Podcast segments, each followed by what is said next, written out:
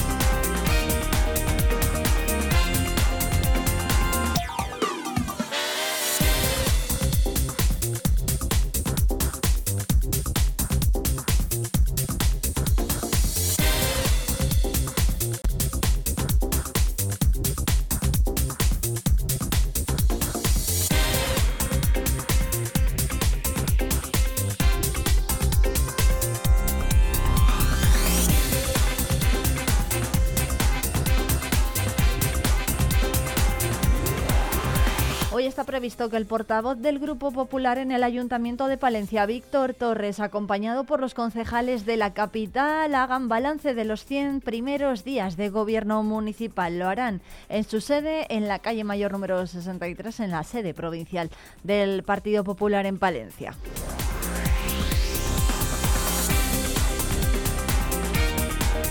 Y a las 11 en el Museo de Palencia, el delegado de la Junta, José Antonio Rubio, va a inaugurar la exposición La Tierra Adentro,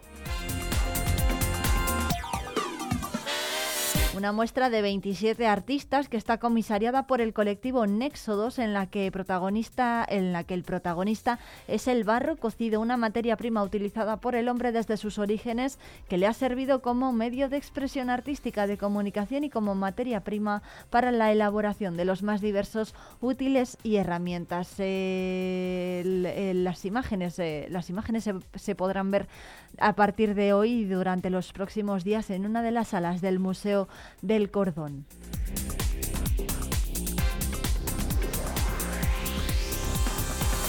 Y a las doce y media, el delegado de la Junta, José Antonio Rubio, va a asistir a la presentación de la Universidad de la Experiencia, un acto que va a tener lugar en el Salón de Grados del campus de la Ayutera.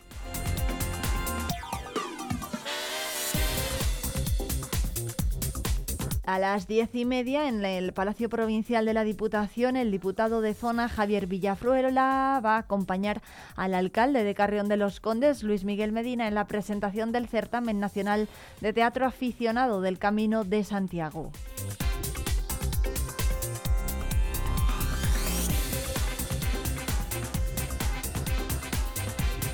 Y a las 12 eh, hay reunión de la Mesa del Diálogo Social en el Ayuntamiento de Palencia, en el despacho de la Alcaldía y por la tarde Miriam Andrés y la concejala de Impulso Económico, Judith Castro, van a asistir a la entrega del premio PYME del año en la sede del Banco Santander en Palencia.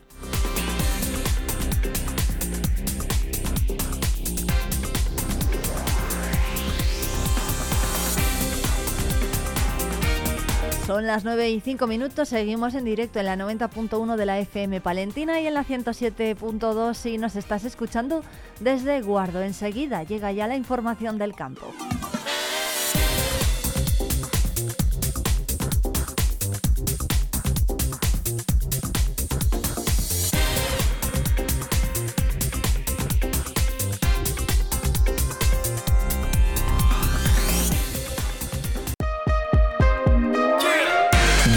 Palencia, en el 90.1 de tu FM.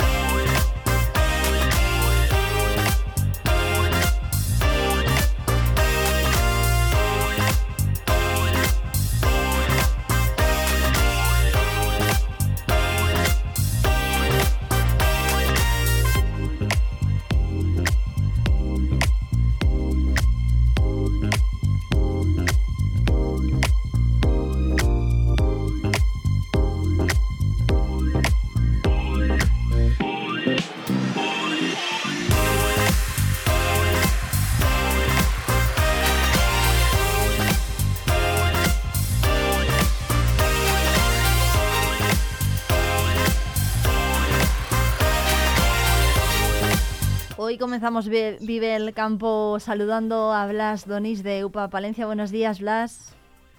Buenos días a todos. Bueno, ¿qué tal? Eh, lo primero lo hacemos. Eh, muchas gracias por atendernos. Eh, queremos hablar con Blas hoy en Vive el Campo porque ayer tuvo lugar una jornada en la que se realizó una demostración de la cosecha del almendro en Seto. Bueno, fue un encuentro de agroprofesionales de campo para, bueno, de, innovación y de tecnología también. ¿Qué tal fue Blas esa jornada y sobre todo cómo va a ser la recolección de del almendro?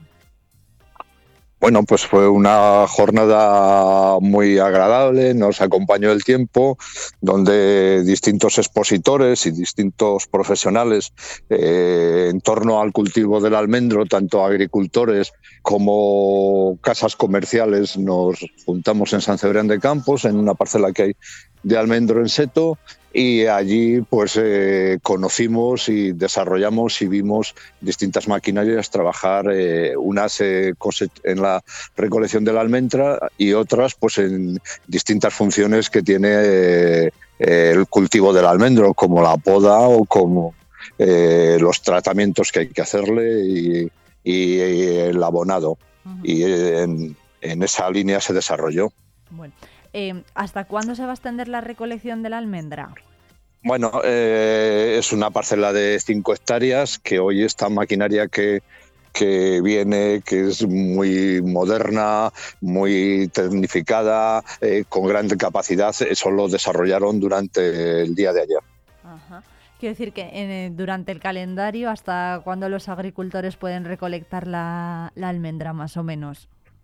Bueno, la almendra se recolecta eh, prácticamente cuando termina la vendimia, porque la, eh, recolección de almendra en seto se utilizan las mismas eh, máquinas cabalgadoras que desarrollan la, la vendimia en, en la ribera principalmente o en la zona de rueda, que es de donde vienen y se desplazan hasta Palencia para hacer esta función en nuestros almendros.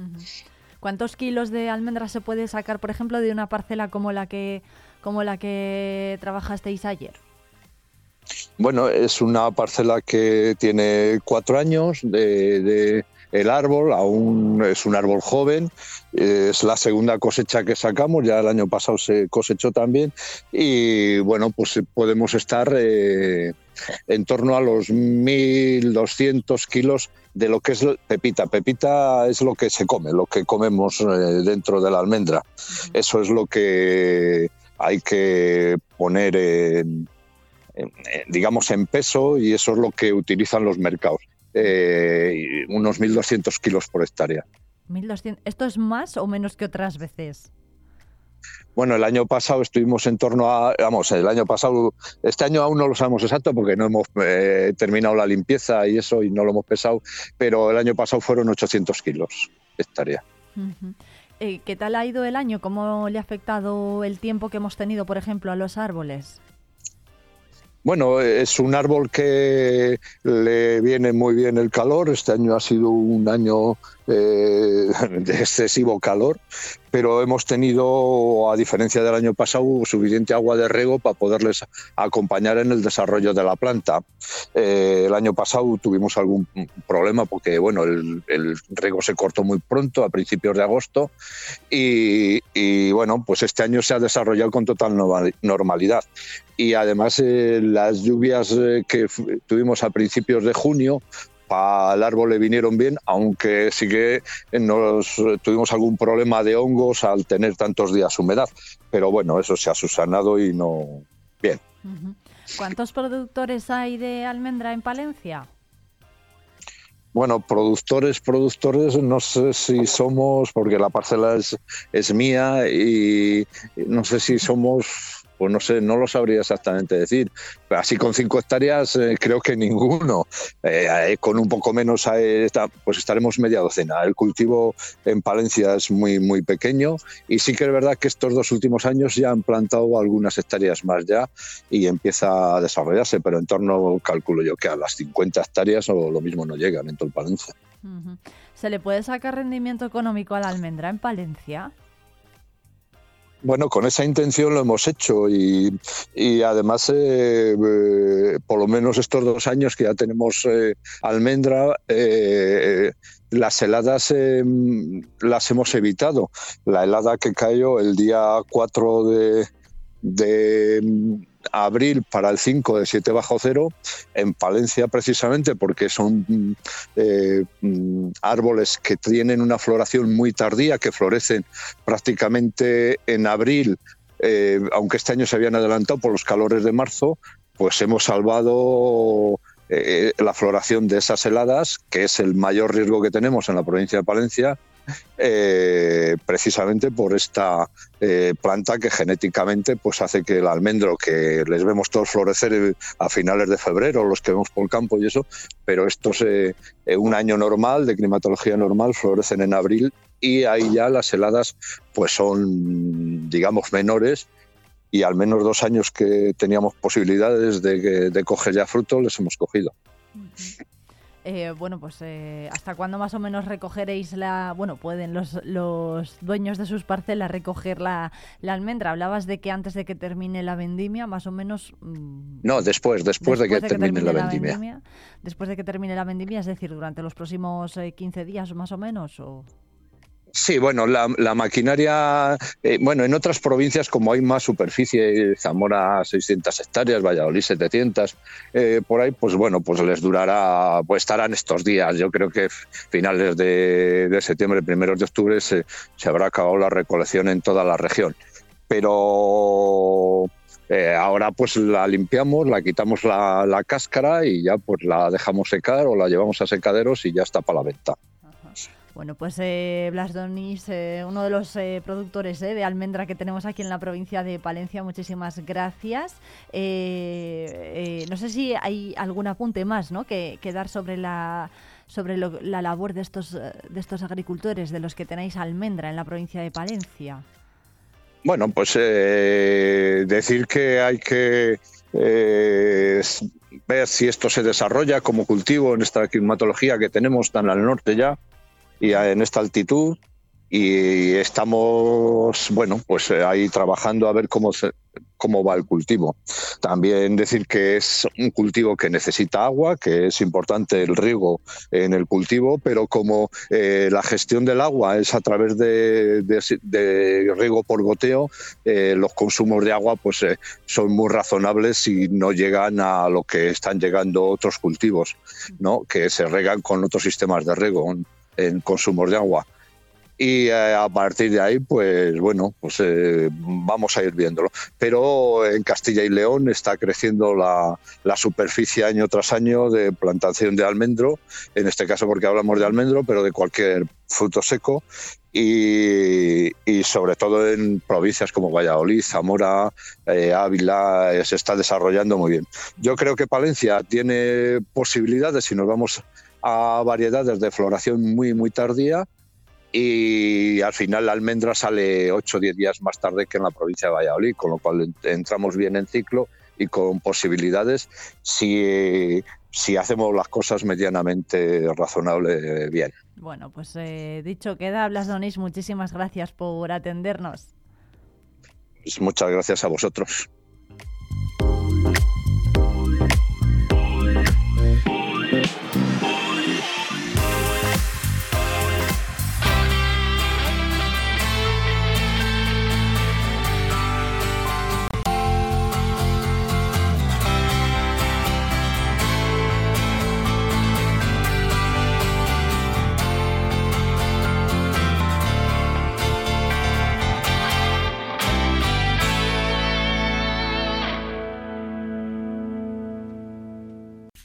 Grupo Tecnipec les presenta Semillas Sepal. Semilla certificada fruto de la investigación, ensayos de cultivos, un gran seguimiento y la última tecnología de selección. No te la juegues, apuesta a caballo ganador, porque de buena semilla, buena cosecha. Ven y descubre el polígono industrial de venta de baños, sus empresas, servicios y proyectos de futuro. Es un consejo de Maldopar. Transportamos todo tipo de material en cualquier recorrido, cumpliendo con los tiempos de recepción y seguimiento. Kiko Inox, especialistas en fabricación artesanal de líneas de escape homologadas y deportivas en inoxidable. Suministramos todo tipo de material para la fabricación de líneas de escape. Electrotecnia Ergio, empresa especializada en el sector industrial, instalaciones agrícolas, plantas de producción, instalaciones integrales, llave en mano, ofreciendo todo tipo de mantenimiento y servicios en alta y baja tensión. Empresa consolidada con más de 40 40 años de experiencia. Polígono Industrial de Venta de Baños, comprometidos con el futuro. Agricultor, ganadero. Asaja Palencia te ofrece información, formación y asesoramiento y defiende tu sector. Visita nuestras oficinas y asajapalencia.com. Vive Palencia con Irene Rodríguez.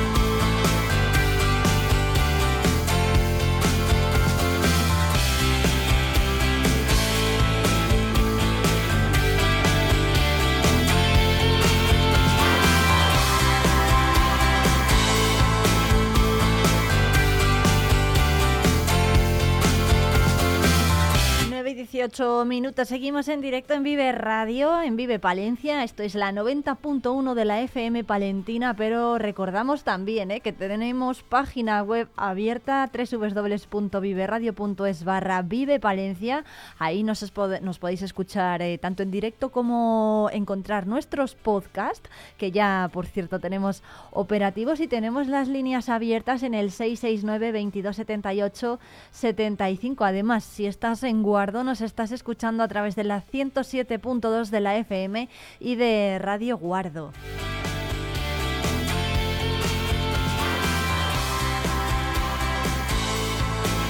Precisamente de Guardo vamos a hablar en el programa de hoy porque durante esta mañana nos va a visitar Manuel Dos Santos desde AMGU para hablarnos de lo que supone para ellos tenernos también en sus ondas y también contarnos qué tienen preparado para este curso, qué oferta de actividades, de talleres, de clases, eh, por ejemplo, musicales o de otra índole tienen ya arrancando allí en la localidad eh, del norte de la provincia de Palencia.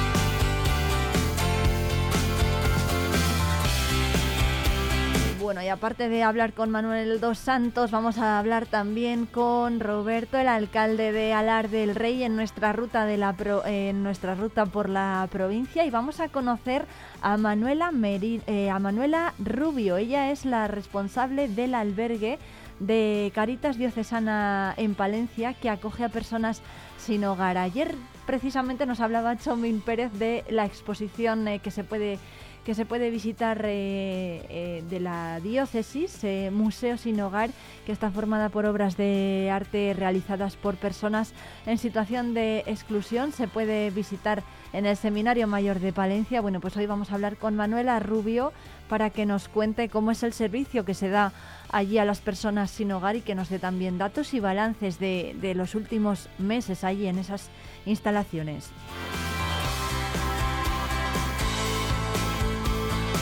Y en Patitas Peludas vamos a conocer a una de las mascotas que tienen en adopción en la protectora Scooby.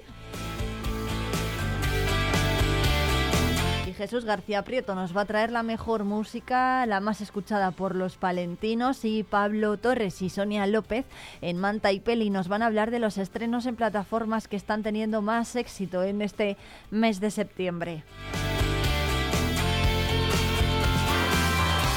Además, con Clara Ausín en la cápsula del tiempo vamos a descubrir la figura que se esconde detrás de Blanca de Castilla.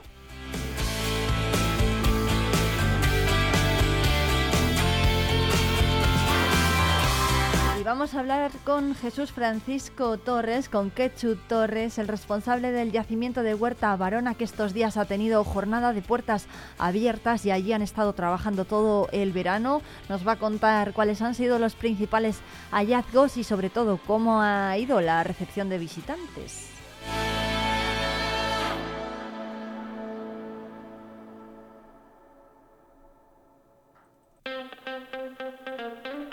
Vive Palencia con Irene Rodríguez.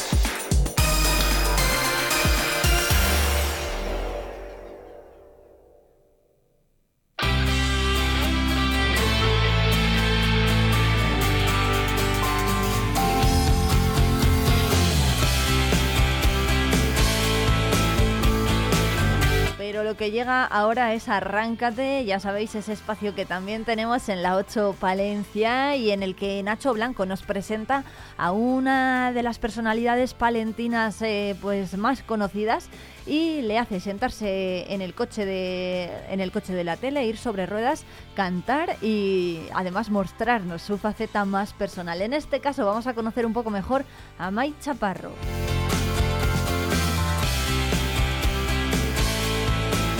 Hoy vamos a dar una vuelta con una de las voces más reconocibles de Palencia, la de Mai Chaparro. Muy buenas, lo primero de todo. Hola Mai. Nacho, buenos días. Ha sido la voz de la cadena SER durante muchísimo tiempo, pero no es casualidad que salgamos de Cruz Roja, porque también tiene otro lado comprometido, solidario, que vamos a intentar descubrir a los espectadores en el viaje de hoy. Hombre, yo me encanta compartir este tema del voluntariado y de la cooperación porque me ha aportado tanto en esta vida que, bueno, para mí es una satisfacción poderlo compartir.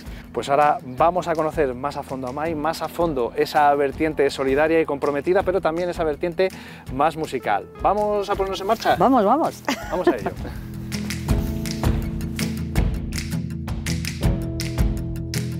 Mai Chaparro, donostiarra de nacimiento, palentina de adopción, tiene dos hijos. Ha consagrado gran parte de su vida a la radio en Palencia, donde fue durante décadas la voz del hoy por hoy de la cadena SER. Además, lleva años colaborando con numerosas entidades sociales, sobre todo en el ámbito de la cooperación internacional en países subdesarrollados.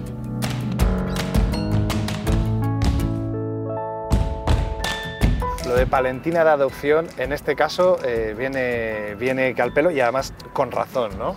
Bueno, es que yo, mm, vamos a ver, yo llegué aquí a Palencia con 17 años. Eh, mi, en fin, yo fui a estudiar a Valladolid porque era nuestro distrito universitario, que cuando lo cuento la gente dice, pero desde San Sebastián a Valladolid, digo, sí, es que no había universidades en el País Vasco nada más que las privadas, ¿no? Entonces teníamos que venir a Valladolid.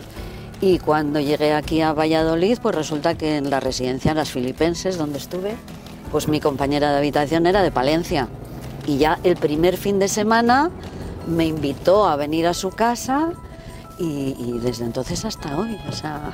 Hasta hoy y feliz, eh, a pesar de que Donosti sigue estando ahí y seguimos yendo siempre que podemos. Sí, mira, vamos eh, muchísimo, muchísimo a San Sebastián.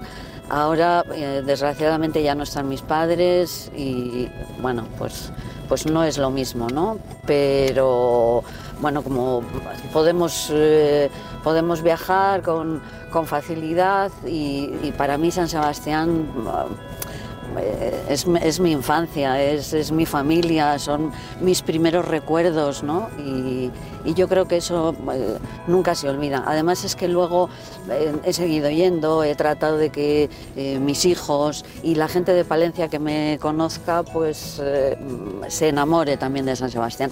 Lo cual tengo que decir, es muy fácil. Sí, la verdad es que Claro. nos lo ponen fácil, ¿eh? porque es verdad que es una ciudad que tiene algo y en tu caso además, no nos engañemos, los recuerdos de adolescencia y de juventud son los que más se quedan y quizás también más cariño le podemos tener, más nostalgia nos genera quizá también. Bueno, ¿sabes lo que pasa? Suelen decir ¿eh? los expertos en estas cosas, que lo malo se olvida y en los recuerdos siempre queda lo bueno. Entonces, yo qué sé, pues ibas al colegio, igual la monja te reñía, yo no digo que no, pero yo no me acuerdo.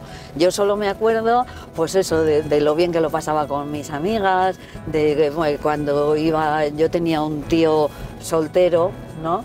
que era muy joven en comparación con mi padre y tal, que era hermano de mi padre, y entonces me llevaba a las rocas, que era algo que estaba prohibido. o sea, de- de- ¿sabe? pues ese tipo de, de cosas y es al final es lo que recuerdas yo he tenido una vida familiar eh, muy muy intensa muy llena de, de aventuras cosa que igual otros no han, no han tenido Eh, íbamos mucho a la montaña en fin Eso es muy típico por allí, ¿no? Sí, sí.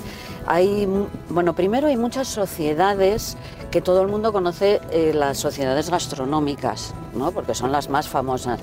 Pero dentro de esas sociedades gastronómicas hay además otras actividades. Entonces, por ejemplo, pues yo era del coro, ¿no? Era del, grupo de montaña, era de todo lo, del grupo de baile, del grupo de baile, que decía mi madre a mi padre, pero tú has visto la niña cómo baila. claro, ¿qué va a decir una madre? Se le caía la baba, se le caía la baba.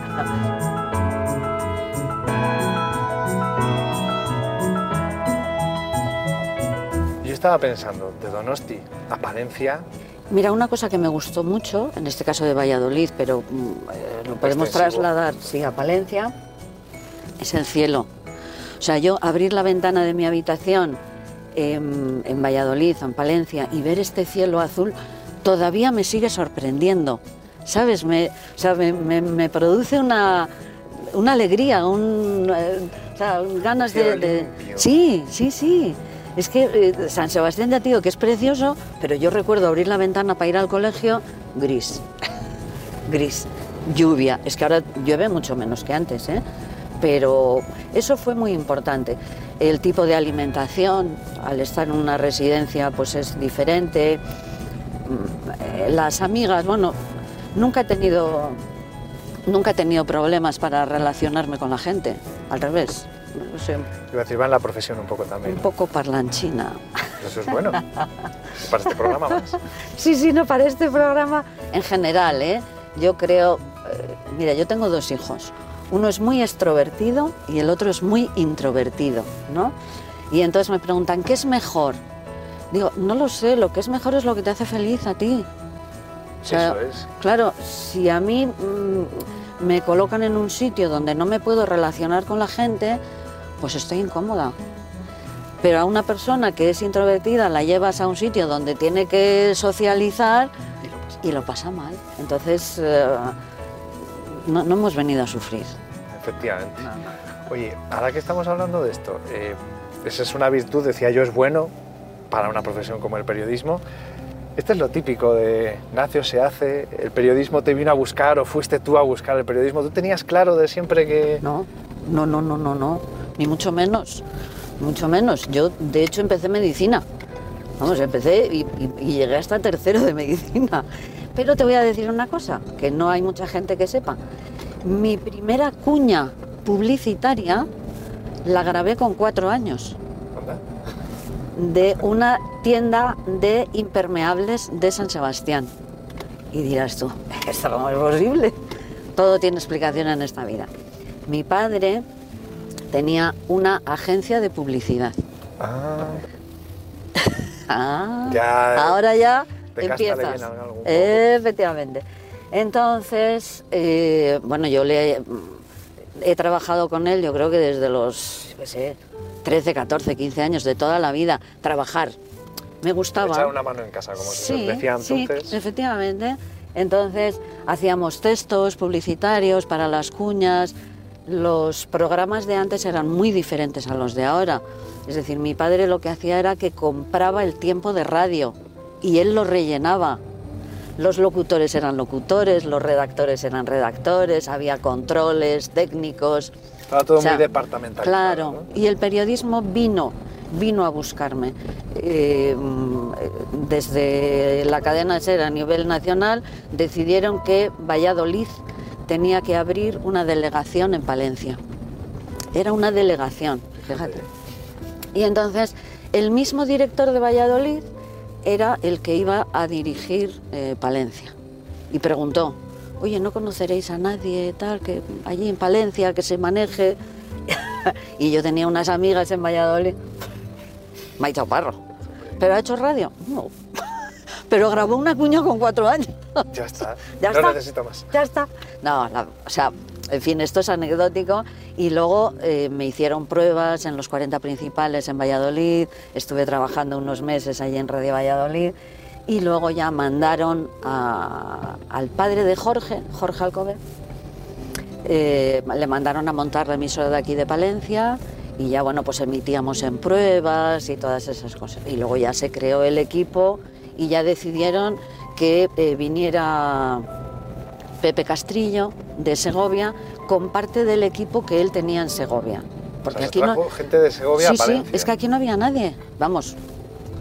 No sé si igual había seguramente. Sí, pero, pero para la empresa pero, seguramente pero para, resultaba mejor. claro, para arrancar, para arrancar, se trajo a un, a un locutor, a Emilio de Andrés, se trajo a un comercial también, y bueno, pues ahí, ahí arrancamos. Luego ya empezó, ¿sabes? Hablamos El, del año el resto. 82. 83. 83. 82, 83, cuando empezamos con las pruebas y todas esas cosas.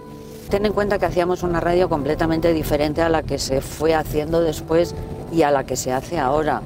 Era una radio eh, muy, eh, muy doméstica, muy de, muy de entretenimiento, que yo lo pienso ahora y digo, pero vamos a ver, May Chaparro, pero cómo, o sea, cómo ibas a una tienda y te escondías detrás del mostrador y los palentinos tenían que ir a buscarte.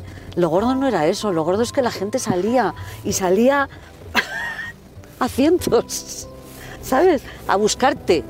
Es que es una cosa, eh, mm, eh, claro, visto desde ahora, como que dices, es, eh, es imposible, ¿cómo se podían hacer esas cosas? Esto es... Era- eh, eran otros tiempos, era otro, claro. otro concepto. es poco serio, ¿no? Pero mm, en realidad lo que hacíamos era estar ahí, estar eh, al, al lado de los ciudadanos, a- en- al, al- al pie del, del cañón de la noticia, pero, pero mucho más cercana, no cuando la gente dice, "No, es que antes se hacía mejor, es que ahora se hace mejor, No, ni Bueno, mejor ni peor. Cualquier tiempo pasado fue mejor siempre. Ya, El bueno, mejor ejemplo es la película, no sé si la has visto, Midnight in Paris, de Sí. Woody Allen, que claro, siempre, cada paso que damos atrás, te van a decir que el anterior fue mejor. Bien, pero esto viene desde Sócrates. y antes. Y antes. Entonces, yo ni mejor ni peor. Es que cada cosa está a- acomodada al momento en el que estás viviendo. Seasons came and seasons went. All the trees turned green to red. Now we got ourselves a daughter. A mí la radio me ha regalado muchísimas cosas, muchas. Pero una es la satisfacción personal de que la gente te quiera, ¿no? Y yo eso lo percibo, pero lo percibo hoy en día. Hoy día, por ejemplo, sobre todo las nuevas generaciones, yo creo que no entienden o no se imaginan un periodismo sin Internet. En todos los sentidos, de cara a la comunicación, pero de cara también a buscar y a tener a mano la información. Bueno, eh, aquel, aquel periodismo nuestro, en, es- en ese sentido que tú estás hablando, era más difícil. Más artesanal, podríamos decir incluso. Sí, eh, digo más difícil, verás, porque eh, yo recuerdo eh, pues una de las primeras veces que fui a ver a, Iñaki Gabilondo en directo, ¿no? claro, Iñaki Gabilondo tenía eh, sus redactores, mm, como cinco o seis personas ahí alrededor suyo, tres para coger el teléfono, mm, dos para abrir la puerta. ya, ya sé por qué te ríes, porque es que yo estaba sola para abrir la puerta, para coger el teléfono, para contestar las llamadas, para colocar los discos que estaban atrás, para poner el rebos. O sea, yo hay veces que lo pienso y digo... mm, ¿Cómo era capaz? no? ¿Cómo, cómo era capaz de hacerlo? ¿Y lo que curte eso? Sí, por eso. Yo siempre pongo el mismo ejemplo. Eh, uno de los primeros cursos debíamos de llevar pues como dos años o así en, en la radio y, y vinieron de Madrid pues a, a darnos un curso de cómo teníamos que hacer las cosas. Y entonces recuerdo gente muy trajeada, muy tal, ¿sabes? Muy- Primero que tenéis que hacer es sacar los micrófonos y que se vea bien el logo de la empresa, porque eso es un referente Luego al día siguiente en la prensa que se vea, que ¿no? se vea. la foto de la de prensa. Y entonces eh, había un periodista que yo creo que conocéis todos, pero bueno, solo voy a decir el nombre, Florencia, que trabajaba en una emisora local muy pequeñita y levantó la mano, tenía mucha guasa, mucha guasa. Levantó la mano y dijo, perdona, yo es que solo tengo un micro, entonces ¿qué hago? Lo tengo que quitar del estudio para llevarlo.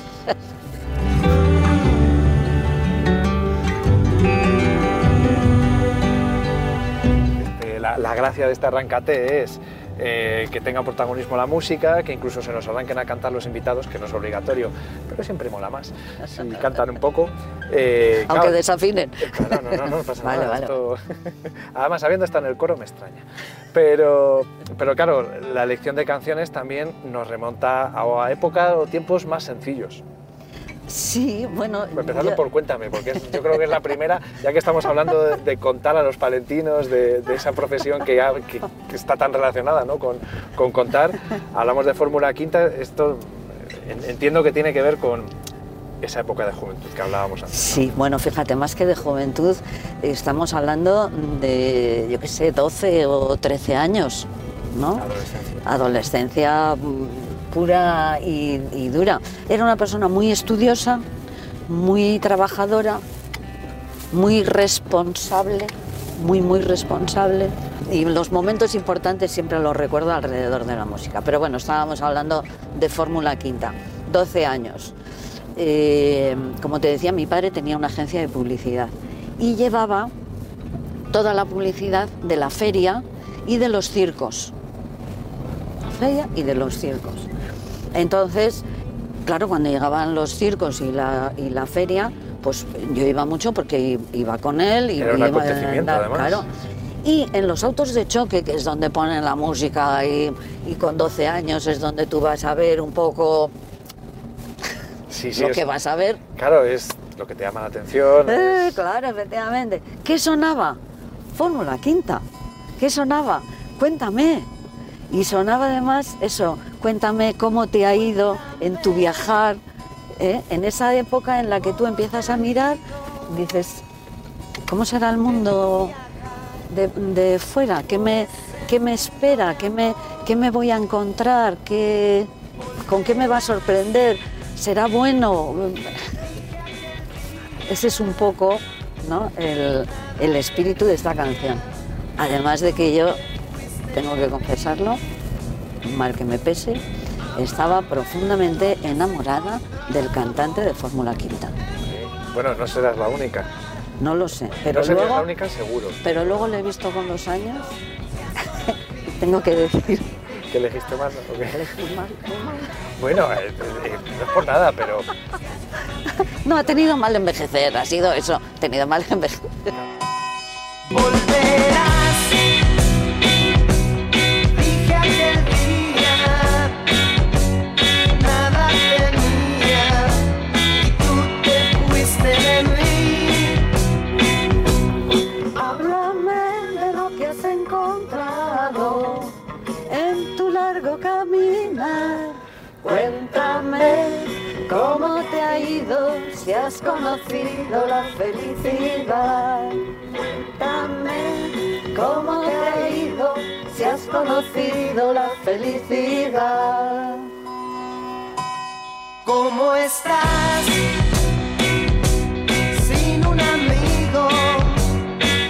Que has vivido en el periodismo que no sé si que marca un antes después, pero que te lo quedas guardado como una de esas anécdotas que siempre eh, contarías porque dices, merece la pena.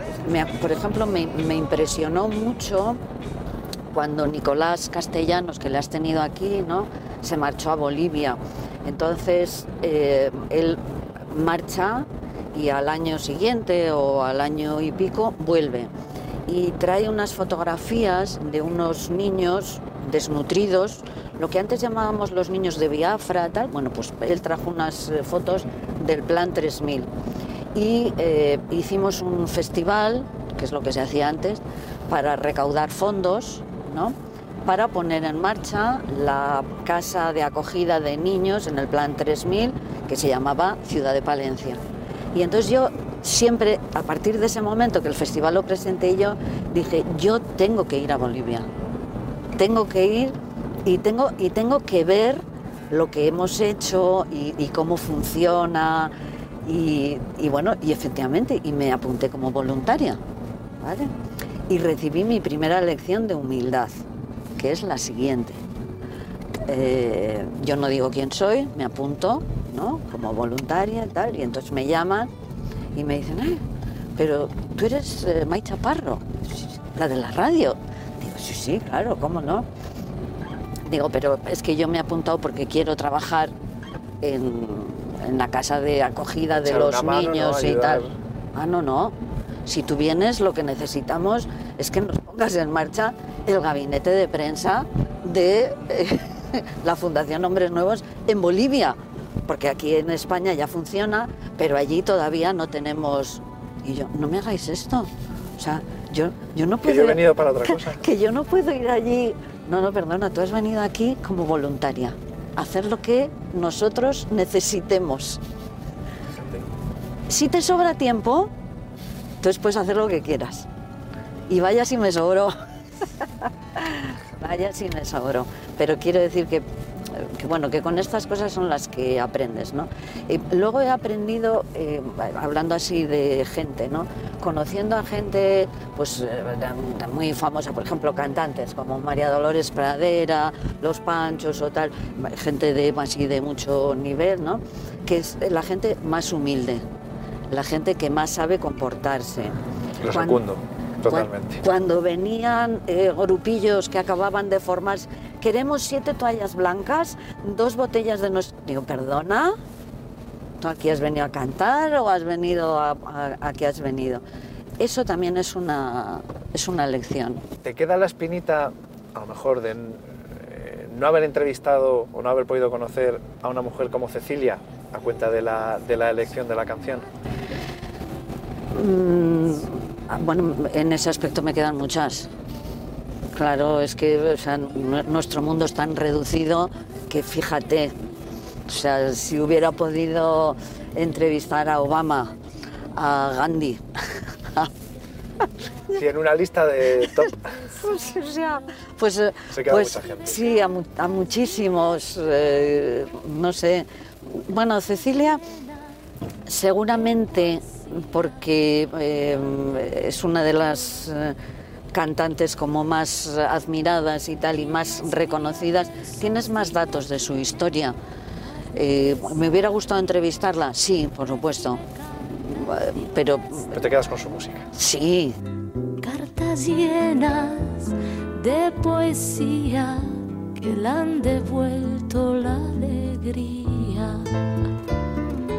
¿Quién la escribía versos? Dime quién era, quién la mandaba flores por primavera, quién cada 9 de noviembre, como siempre sin tarjeta, le mandaba un ramito de violetas.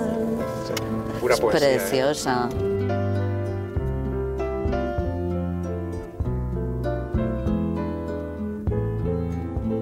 May, después de la radio, después de prácticamente tres décadas de radio, eh, no te quedaste parada ni mucho menos. Recuerdo que todo el mundo me decía, ¿y qué es una agencia de comunicación?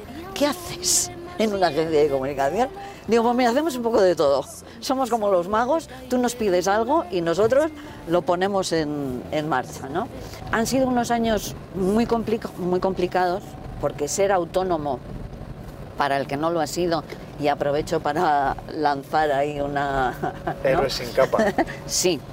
Eh, mm, es muy difícil, mm, realmente eh, en España y en Palencia es muy complicado, muy complicado, pero también puedo decir que he hecho cosas maravillosas, que me he divertido mucho, además de sufrir, ¿no? Me he divertido mucho porque hemos hecho, sea, no sé qué, no sé qué decirte, la presentación del Veronia, de las bodegas Osborne, que es que dices, pero, pero tú has hecho eso, yo, pues claro, alucinaba, ¿no? En, en colores. Hemos hecho cosas muy bonitas, muy, muy mágicas, eh, muy creativas, muy, muy interesantes, he aprendido mucho. Y eh, luego, claro, lo que me ha dado también es oportunidad de organizar mi tiempo para otras cosas. Entonces, eh, yo tengo muchas amigas y amigos que me dicen, pero ¿cómo te da tiempo a todo? Y digo, pues porque hay que organizarse.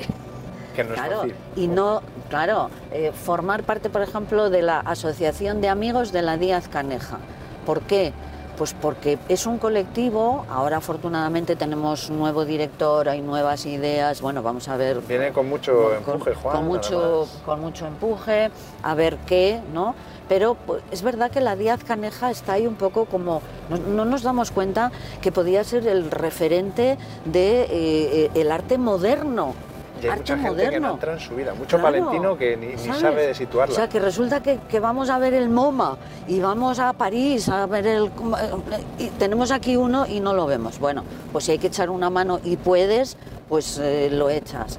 Desde luego con, con el tema del voluntariado, pues todo lo que sea cooperación internacional, pues he trabajado con Manos Unidas, he trabajado con el pueblo saharaui, he trabajado con la Cruz Roja, eh, con solidaridad globalizada, o sea, me parece que todo lo que se pueda hacer, poco, mucho, tal, eso desde luego hay que, hay que hacerlo. Venga, pues vamos a ponerle una sonrisa a la vida y, y agradecerte de nuevo, Mike, que te hayas subido. Vamos a disfrutar de, de Joan Manuel Serrat y ese mensaje tan bonito. Hoy puede ser un gran día. Gracias a ti, Nacho, por, por acordarte. Es un placer siempre.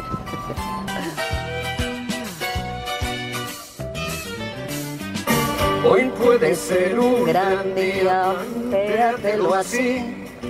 Aprovecharlo, que pase de largo depende en parte de ti. Dale día libre a la experiencia comenzar y recíbelo como si fuera fiesta de guardar. No consientas que se fume, Te consume la vida a granel. Hoy puede ser un gran día, duro con él.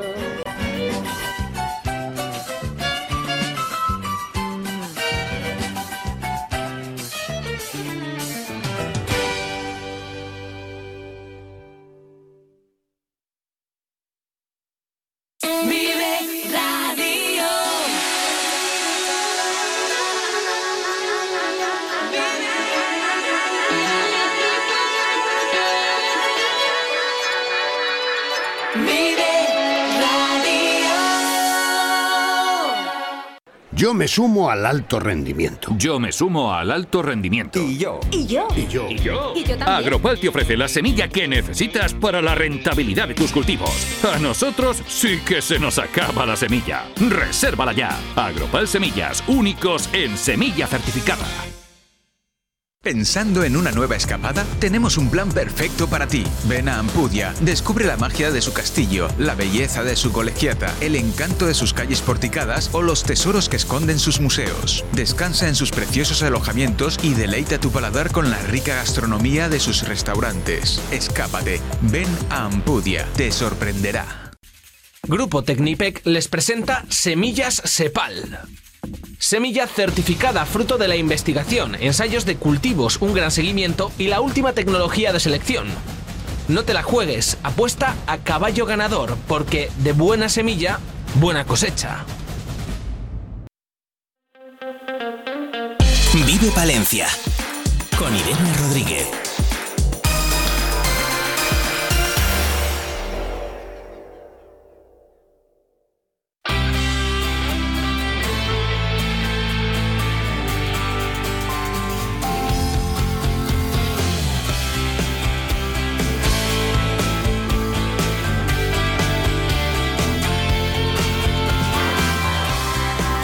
50 minutos de la mañana, 10 minutos, 9 ya. Quedan para acercarnos a las 10 en punto. eh, y lo estábamos eh, comentando, bueno, lo llevamos comentando toda esta semana. Los oyentes de Guardo nos escuchan ya a través de Radio Guardo y de la 107.2 de la FM. Y parte de la culpa la tiene Manuel Dos Santos desde AMGU. ¿Qué tal, Manuel? Buenos días. Muy buenos días, la verdad que, que un placer estar aquí en estas instalaciones eh, de Vive Radio y daros eh, la bienvenida a las ondas. Bueno, oye, ¿qué tal se nos escucha en Guardo? Cuéntanos. Bueno, pues empezó ayer la emisión. Desde aquí mando un saludo muy fuerte a, a Álvaro Argüelles, que es nuestro técnico y responsable de Radio Guardo, la radio de la montaña. Y bueno, pues la verdad que trabajando, trabajando en ello, tenemos que modernizar también nuestros equipos y demás. Pero bueno, ahí ya estamos trabajando y, y ya se escucha, ya se escucha.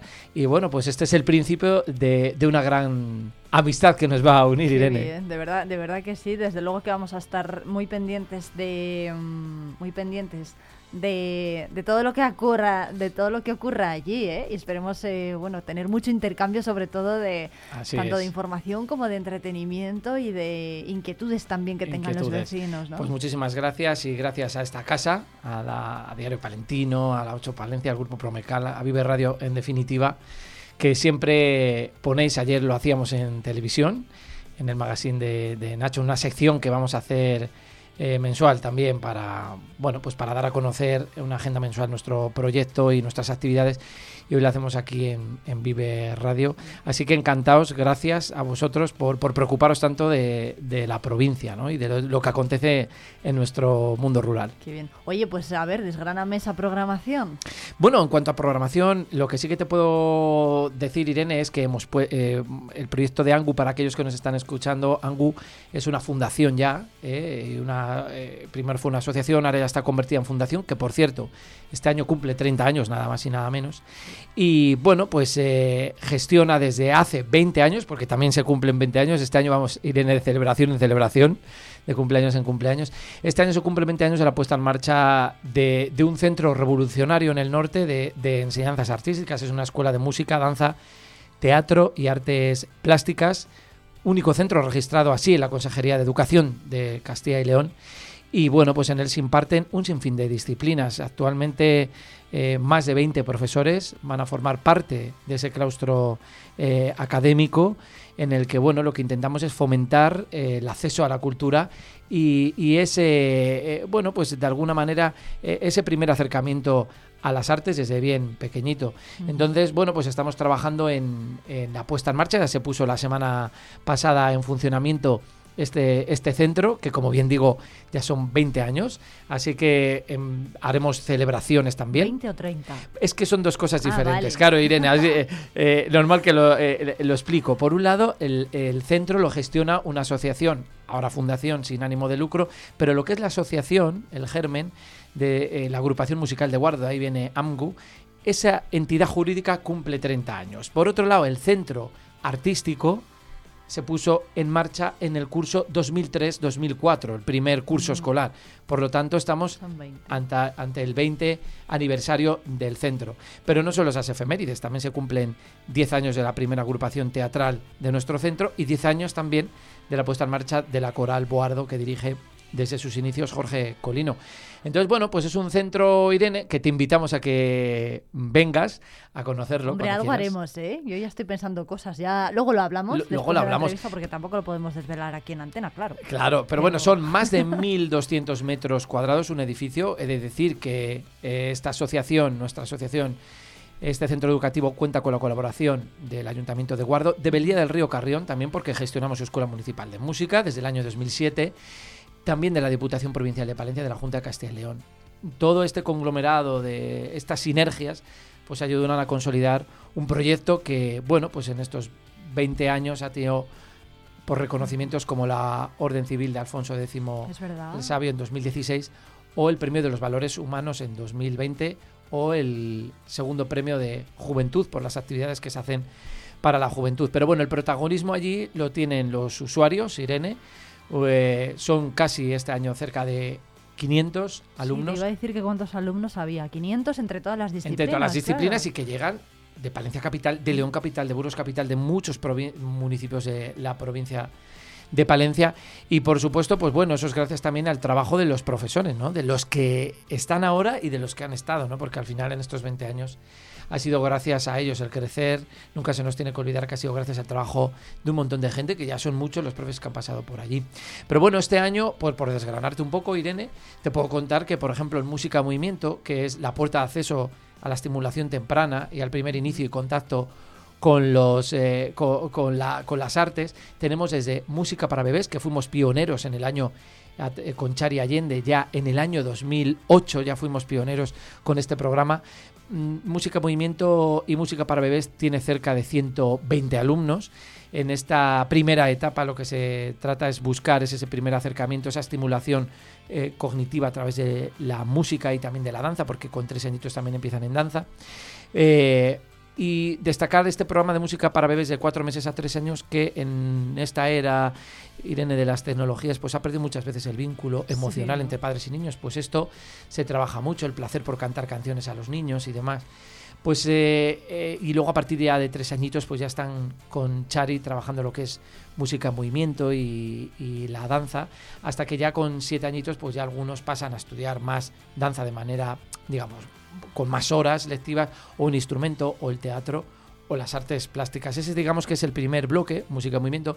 Eh, luego tenemos ya a partir de, de 8 años pues eh, otros bloques como el teatro que tenemos 20 alumnos grupos de teatro infantil juvenil y adulto, que, bueno, este grupo ha representado a lo largo de todos estos años numera- innumerables obras de teatro y ahora ya están trabajando, hicieron una representación en junio para final de curso y ahora Irene pues están trabajando en una obra que se va a estrenar en octubre, que ha sido realizada por nuestra profesora de teatro, Poppy Vegas, y que bueno, pues va eh, eh, sobre salud mental, porque a nosotros también nos gusta mm, colaborar con todos los colectivos que hay en la comarca, ¿no? Y que al final esta es parte del proyecto, la gente, la sociedad, ¿no?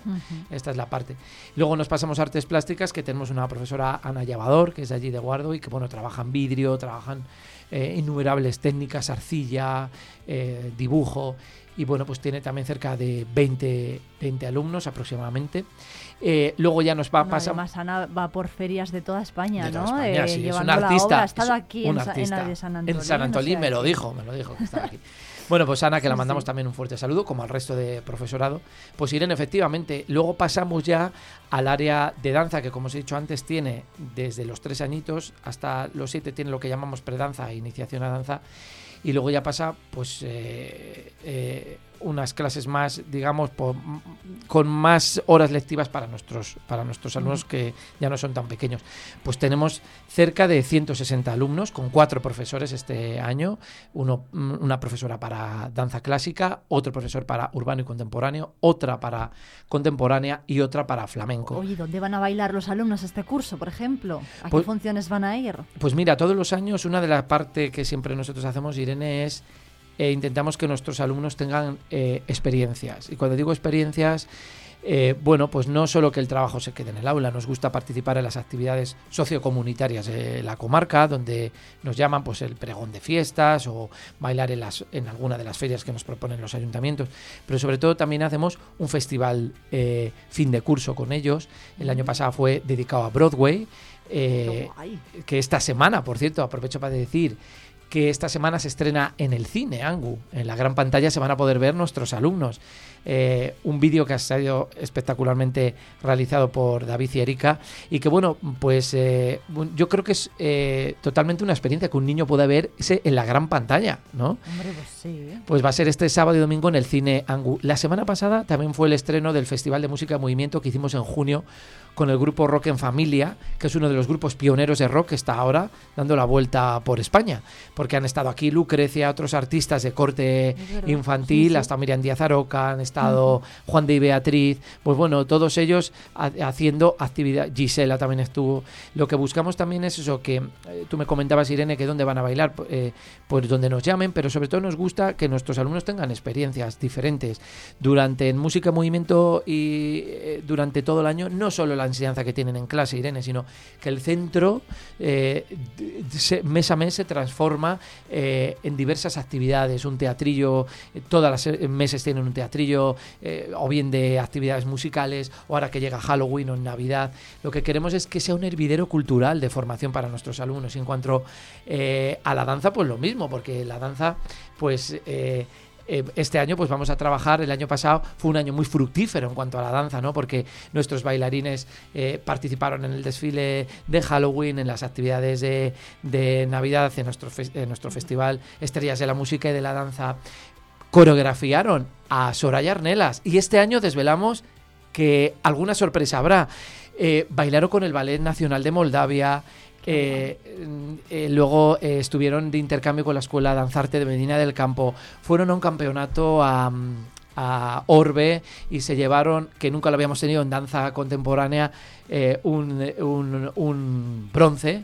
Eh, ¿Qué más hicimos? Pues eh, en cuanto a esta especialidad de danza, eh, pues también participaron en el Día de la Mujer, en las fiestas de, de, Guardo y luego tuvimos un festival que nosotros siempre, Irene, dedicamos a la danza, que se llama Guardo en Danza, y en el que este año participaron el, eh, la- eh, el Conservatorio Profesional de Danza de Castilla y León, que estuvo allí, vino la, eh, la compañía italiana Filar, que también estuvo allí, la joven compañía de danza Castilla y León, con la que hicieron una, eh, una masterclass, una, masterclass también Qué bien. conjunta.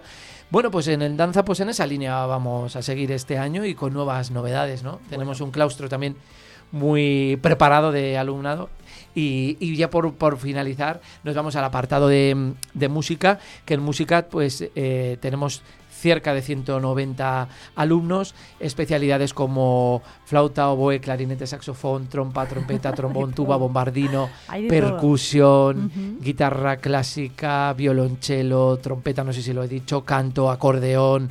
eh, bueno, que igual me dejo alguno, eh, pero son en definitiva viento madera, viento metal, percusión, cuerda, no sé si he dicho piano, también canto, bueno, eh, con un elenco de 14 profesores, eh, o sea, que yo creo que es lo bueno de que, que, que en, un- en el mundo rural hagamos esta apuesta por la cultura, ¿no? que tengan docentes preparados, formados, titulados, eh, a- eh, al alcance de, de nuestro alumnado. Eh, y Irene, ya por ir finalizando, también decirte que otro de nuestros pilares son las agrupaciones que tenemos en el centro. Tenemos y destacar nuestra banda de música que casi centenaria, que dirige Isabel Vélez, la banda juvenil, nuestro grupo de percusión reciclada, nuestra batucada, nuestra banda de acordeones, nuestro coro juvenil, nuestra coral Boardo. Yo creo que no me dejo así nada, pero vamos, que eh, esos son, eh, a modo resumen, nuestro centro educativo con el que ya hemos empezado a rodar para que, bueno, pues para, para tener un curso muy fructífero donde los niños disfruten con las especialidades y las enseñanzas artísticas. Yo todo lo demás, Irene, toda, ya Que saben, todo esto nos lo vais a ir contando cuando vayan llegando las eh, eso es, porque, claro, una parte es nuestra parte educativa, pero el proyecto de Angu también es cine, nuestro cine Angu, también es radio, a través de Radio Guardo, la radio de la montaña, que ya se escucha allí en nuestra comarca, como bien decías, en la 107.2 en Guardo y el 87.5 en Belía del Río Carrión.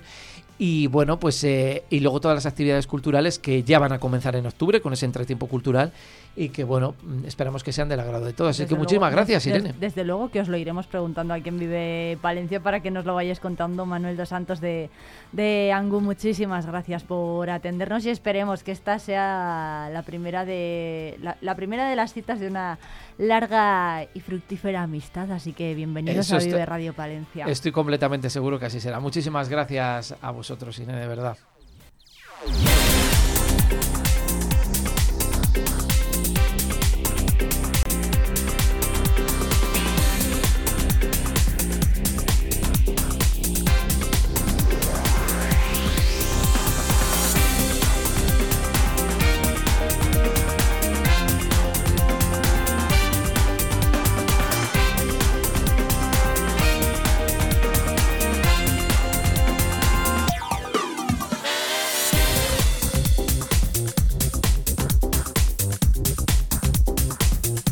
5 de la mañana. A esta hora comparece el portavoz de la oposición en el Ayuntamiento de Palencia, Víctor Torres, del Partido Popular, para hacer balance de los 100 primeros días de gobierno municipal.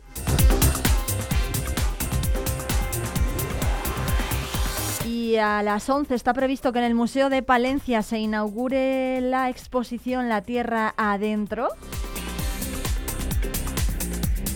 Y a las doce y media, el delegado de la, junta, José Antonio Rubio, va a asistir a la presentación de la Universidad de la Experiencia en el Salón de Grados del campus de la Ayutera.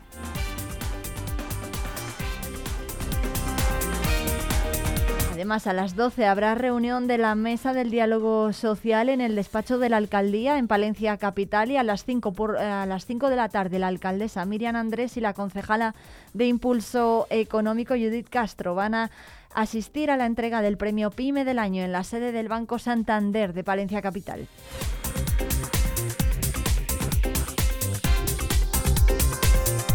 Y son las 16 minutos. Enseguida nos vamos ya de ruta por la provincia hasta Alar del Rey.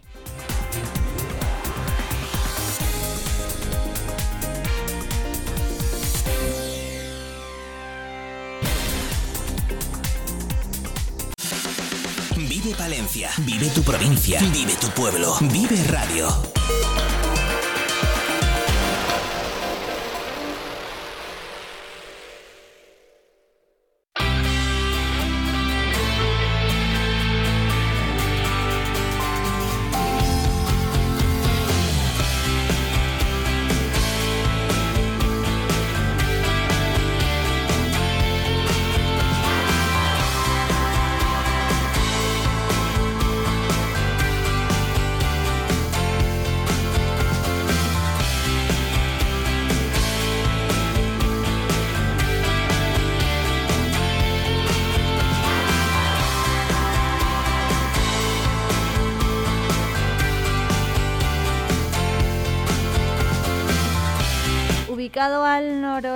La provincia de Palencia, a 82 kilómetros de la capital palentina y dentro de la comarca del Boedo y la Ojeda, se sabe que sus primeros asentamientos datan de la época romana ya, pero no fue hasta el siglo XV cuando esta bella villa fue fundada por Felipe IV. Les estamos hablando de Alar del Rey, el pueblo que visitamos hoy en nuestra ruta por la provincia y su alcalde Roberto Santos nos escucha ya al otro lado del teléfono. Roberto, buenos días.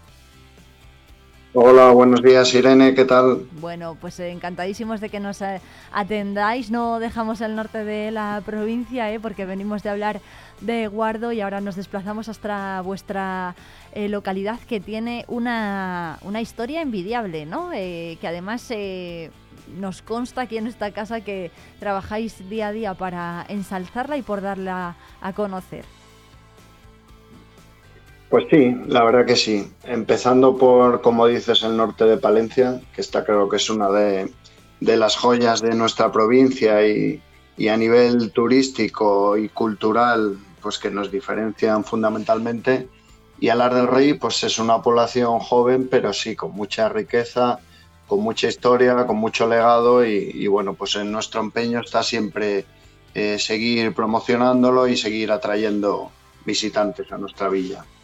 Una de, uno de los atractivos que tenéis es el canal de Castilla eh, y además también tenéis muy cerquita, tenéis ahí el río Pisuerga. Eh, ¿Cómo es el entorno? Yo no sé si es lo que más gusta de hablar del rey, tanto a vecinos como a visitantes.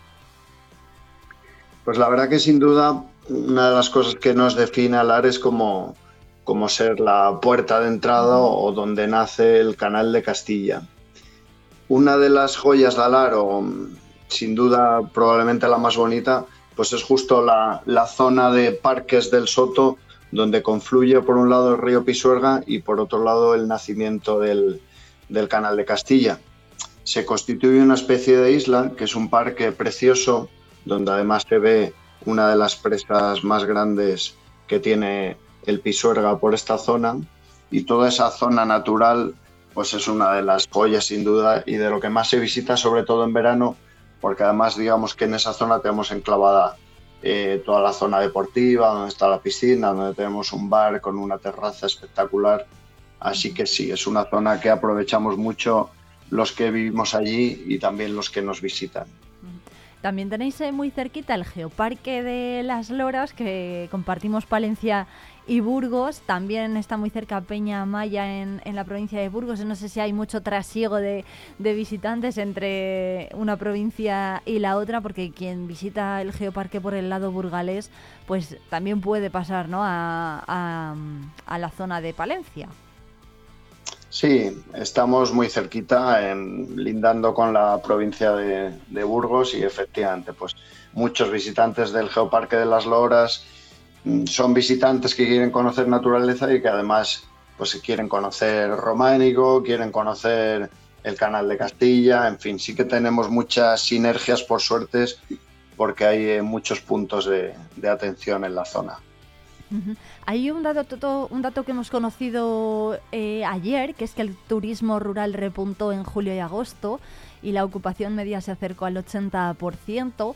Al menos en la montaña palentina se prevé una caída este, este mes. eh, se prevé una caída este mes y en Tierra de Campos eh, pues las reservas siguen siendo altas de, de turismo rural, de plazas de turismo rural. En el caso de Alar del Rey, ¿cómo es la percepción que tenéis desde el, desde el ayuntamiento?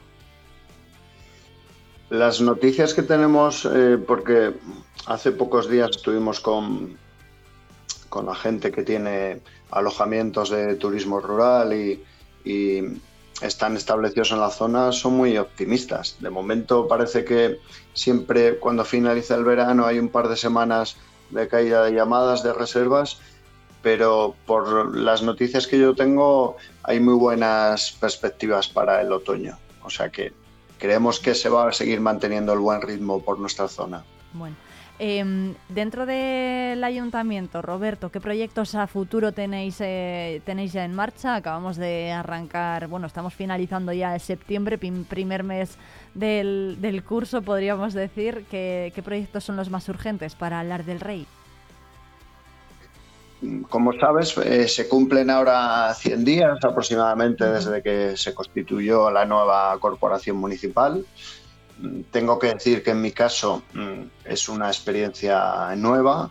Eh, nunca había sido concejal y, y mucho menos alcalde del municipio. Han sido unos meses de trabajo bastante activos, eh, primero de conocimiento, de de reorganización interna y, como no, de acometer pues, asuntos urgentes que suponen el verano en cualquier pueblo en cuanto a mayor recepción de visitantes, actividades culturales, actividades deportivas. Hemos tenido mucho, mucho ajetreo y mucho trabajo también municipal. A partir de aquí, lo que nos compete ya llegando el otoño es poder estar más tranquilo en ese día a día.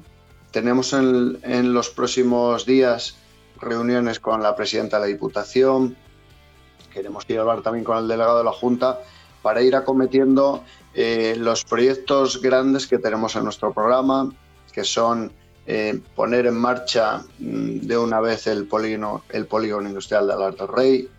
Queremos empezar a negociar una promoción de vivienda pública y tenemos otras acciones importantes como, como también empezar a mover todos mm, los trámites que necesitamos para generar y crear un centro de día en Alar del Rey que creemos que es necesario. Y además, pues eh, otras muchas actividades de orden más interno. Estamos ahora mismo inmersos en, en actividades de pavimentación, tenemos obras en Alar y en nuestros, y en nuestros pueblos. Em, tenemos otro tipo de actividades, por ejemplo, como sabes, eh, comienza ahora la nueva línea o la nueva, el nuevo tramo de alta velocidad entre Calahorra y Nogales de Pisuerga. Y aquí, por suerte, vamos a coger en Alar una de las empresas que, que van a cometer este proyecto con un horizonte temporal de 3-4 años.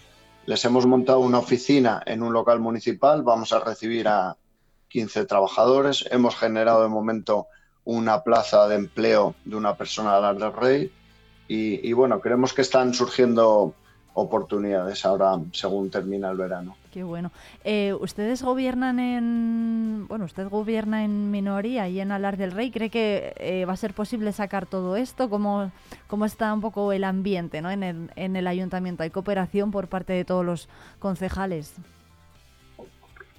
Nosotros mm, digamos que el voto popular lo hemos entendido como una oportunidad. Obviamente, gobernar en, en mayoría es más cómodo, pero gobernar en minoría lo que supone al final es que tengas que, que establecer un proceso mayor de comunicación, de colaboración con el resto de concejales, puesto que entiendo que todos nos ponemos por el bien del pueblo y que todas las em, acciones que vayamos haciendo, bien motivadas por nosotros o consensuadas con el resto de fuerzas, son por el bien del pueblo, yo entiendo que no vamos a tener ningún problema. De momento, hasta ahora, llevamos ya entre plenos ordinarios y extraordinarios cuatro y no hemos tenido ninguno hasta la fecha, así que nuestra actitud es positiva, constructiva y, y por eso creemos que, que vamos a tener colaboración también del resto de concejales. Qué bien, pues Roberto Santos Sevilla es el alcalde de Alar del Rey. Muchísimas gracias por, por atendernos eh, y que vaya todo muy bien en esta legislatura y en este curso que como dice, pues acabamos de cumplir 100 días y todavía queda mucho trabajo por delante, así que muchas gracias por atendernos, que me consta además que tienen mucho trabajo ahí en el ayuntamiento. Muy bien, pues muchísimas gracias a vosotros por la oportunidad.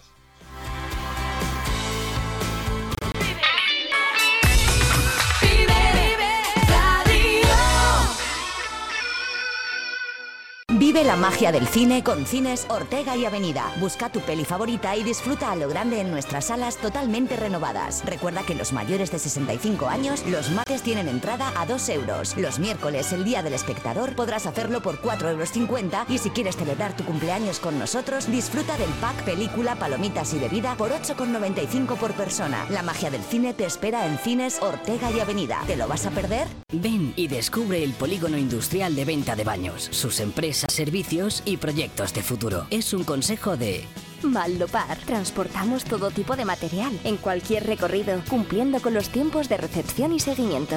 Kiko Inox, especialistas en fabricación artesanal de líneas de escape homologadas y deportivas en inoxidable. Suministramos todo tipo de material para la fabricación de líneas de escape. Electrotecnia Ergio, empresa especializada en el sector industrial, instalaciones agrícolas, plantas de producción, instalaciones integrales, llave en mano, ofreciendo todo tipo de mantenimiento y servicios en alta y baja tensión. Empresa consolidada con más de 40 años de experiencia. Polígono industrial de venta de baños, comprometidos con el futuro.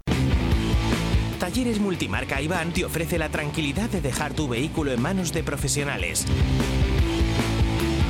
Si buscas un vehículo de ocasión revisado y certificado, visita nuestra exposición. Talleres Multimarca Iván, en calle Alfareros 8. Vive Palencia, con Irene Rodríguez.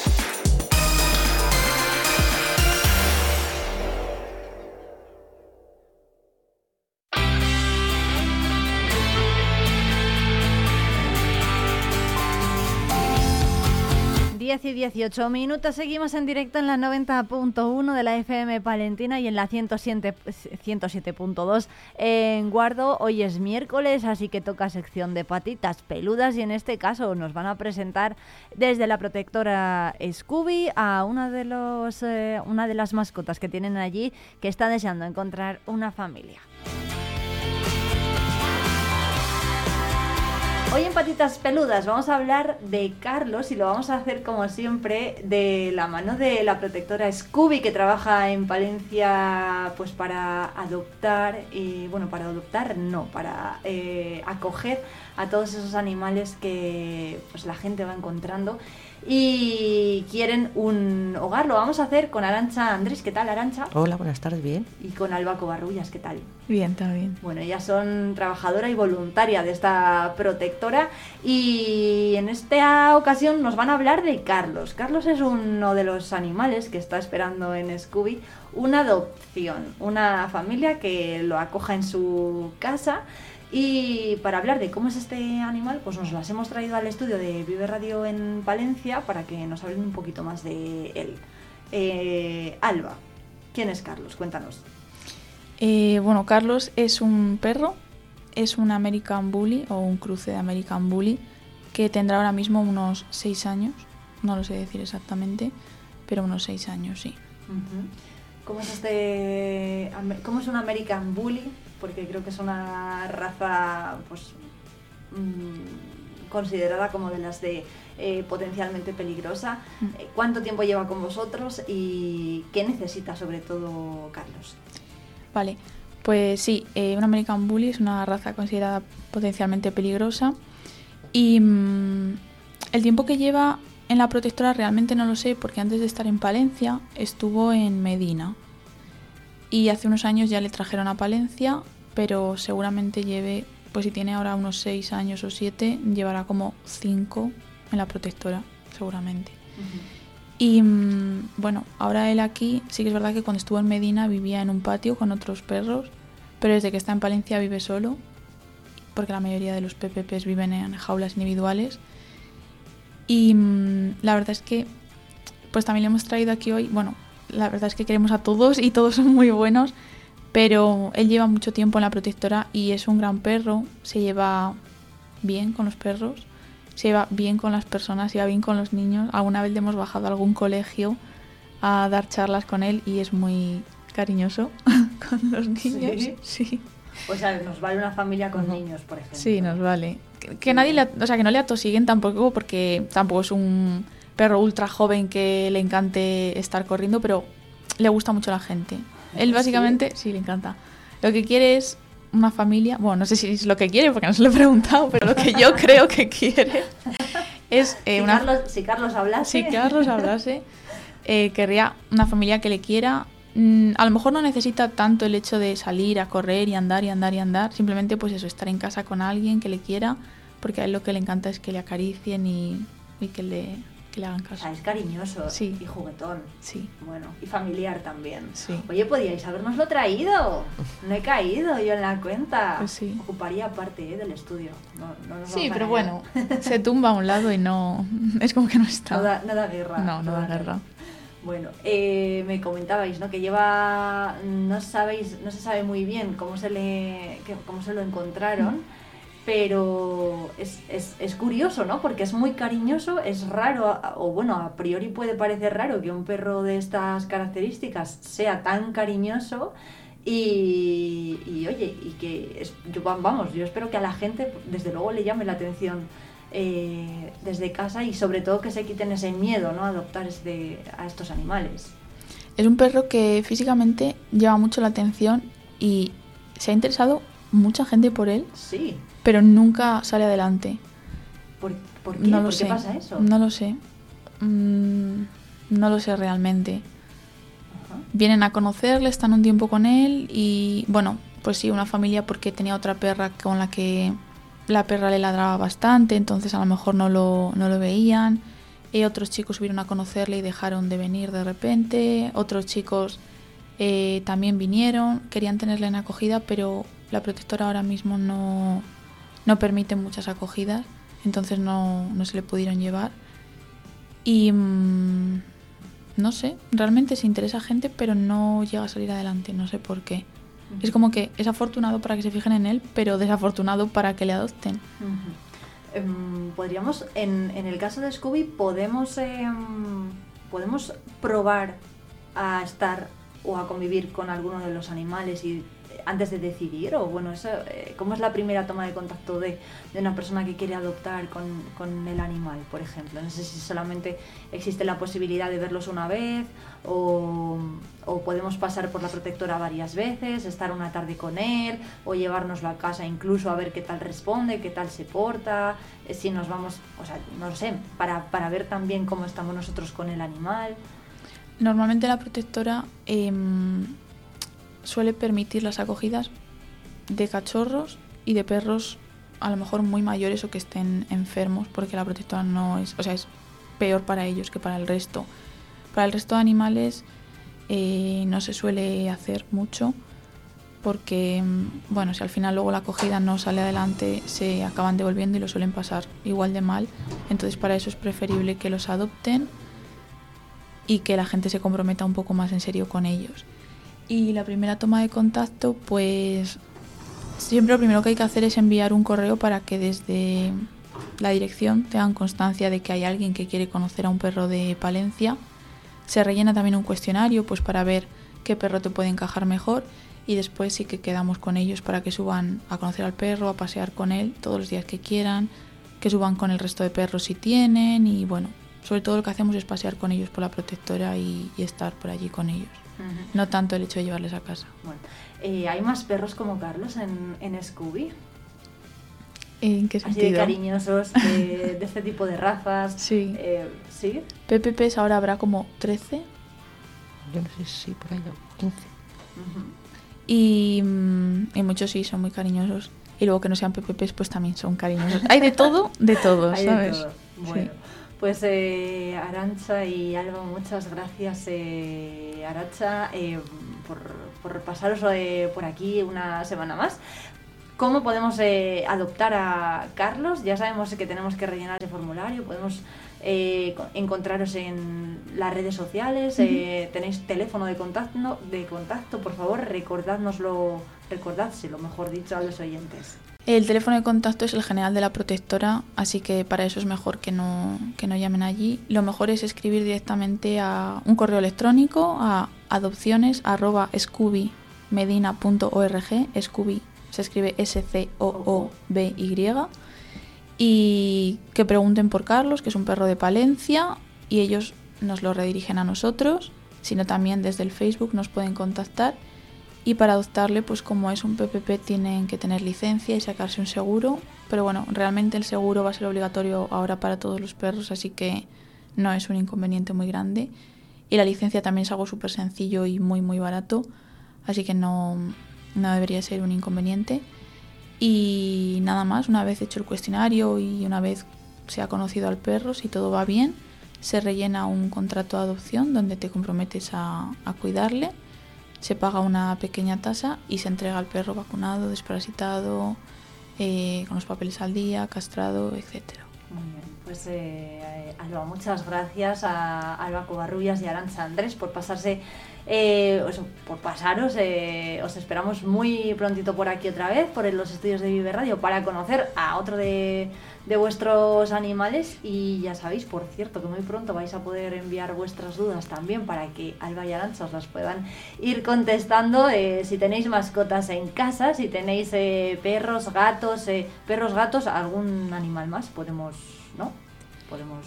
En Palencia, bueno, básicamente lo que hay son perros y perros y gatos. gatos. Sí. bueno, pues si tenemos dudas, si queremos eh, eh, consultar cualquier cosa o necesita- necesitamos ayuda, queremos adoptar y no sabemos qué papeles nos hacen falta, eh, yo qué sé, cualquier tipo de duda que puedan resolvernos, resolvernos desde Scooby, nos la vais a poder mandar a través de un audio de WhatsApp o de un WhatsApp a, a nuestro número de teléfono, que por cierto es el 669 22 78 75. Ahí podéis mandarnos vuestras eh, notas de audio o vuestros WhatsApp y lo iremos resolvi- eh, resolviendo pues ahí- aquí en, en la emisión de Patitas Peludas. Así que Arancha y Alba, muchas gracias a las dos. Gracias a vosotros. Gracias a ti.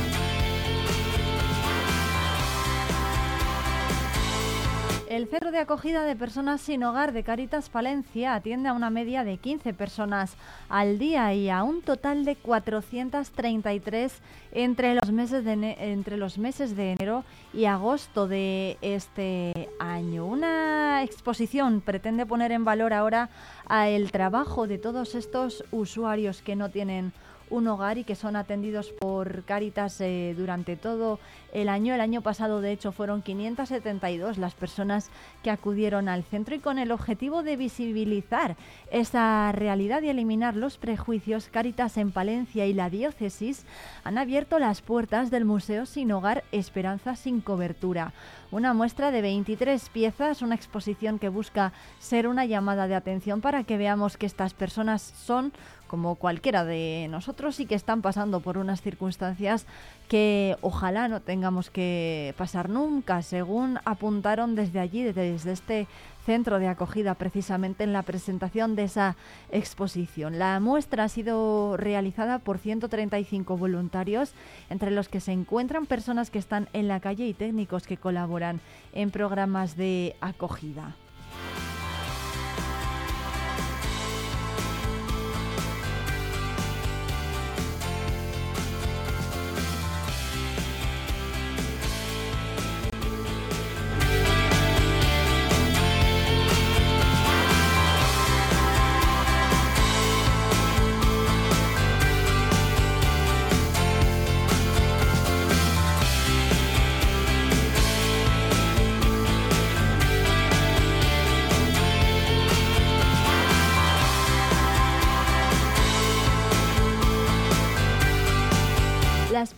Piezas expuestas comprenden desde res- representaciones artesanales con un significado metafórico sobre la pobreza hasta fotografías y audios sobre sus estereotipos, pasando además por una muestra de maniquíes, entre otros ejemplos. Eh, estas obras, eh, aunque no corresponden a obras realizadas por artistas de renombre, tienen mucha vida en su interior, según ha manifestado ayer en la jornada de presentación de este museo Manuela Rubio. En total, seis espacios tematizados componen este museo a través de las salas eh, que tienen por nombre, pues preguntas, ¿no? Preguntas que nos hacemos todos. ¿Por qué? ¿Cómo me ven? Camino de sueños. Resistiré, fuerza de coberta y ahora que la exposición va a estar abierta al público de forma gratuita en el Seminario Mayor San José, en la calle Cardenal Almaraz número 2, hasta el próximo 31 de octubre. Y el horario de apertura es de lunes a viernes. Se puede visitar por la mañana entre las 10 y la 1 del mediodía y también por la tarde a las 5 de la tarde y a las 7. También se puede visitar a las 11 y media de la mañana y hasta la 1 y media del mediodía los fines de semana.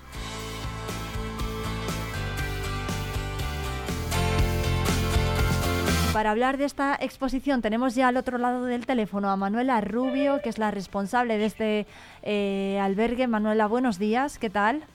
Buenos días, muy bien. ¿Y tú, Irene? Bueno, encantados de que nos atiendas aquí a los micros de Vive Radio Palencia. ¿Cuántos usuarios estáis atendiendo ahora mismo en el albergue? Bueno, pues mira, una media de unos 15 o así. Unos, eh, ¿y ¿Cuál es un poco el servicio que, que se les da?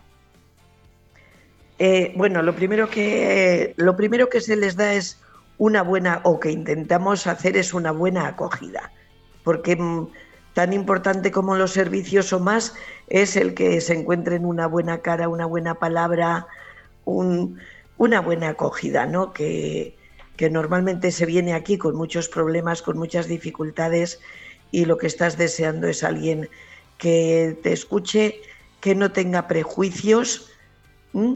Y que, y que valore a las personas. Eso es lo primero que hacemos, que es muy importante.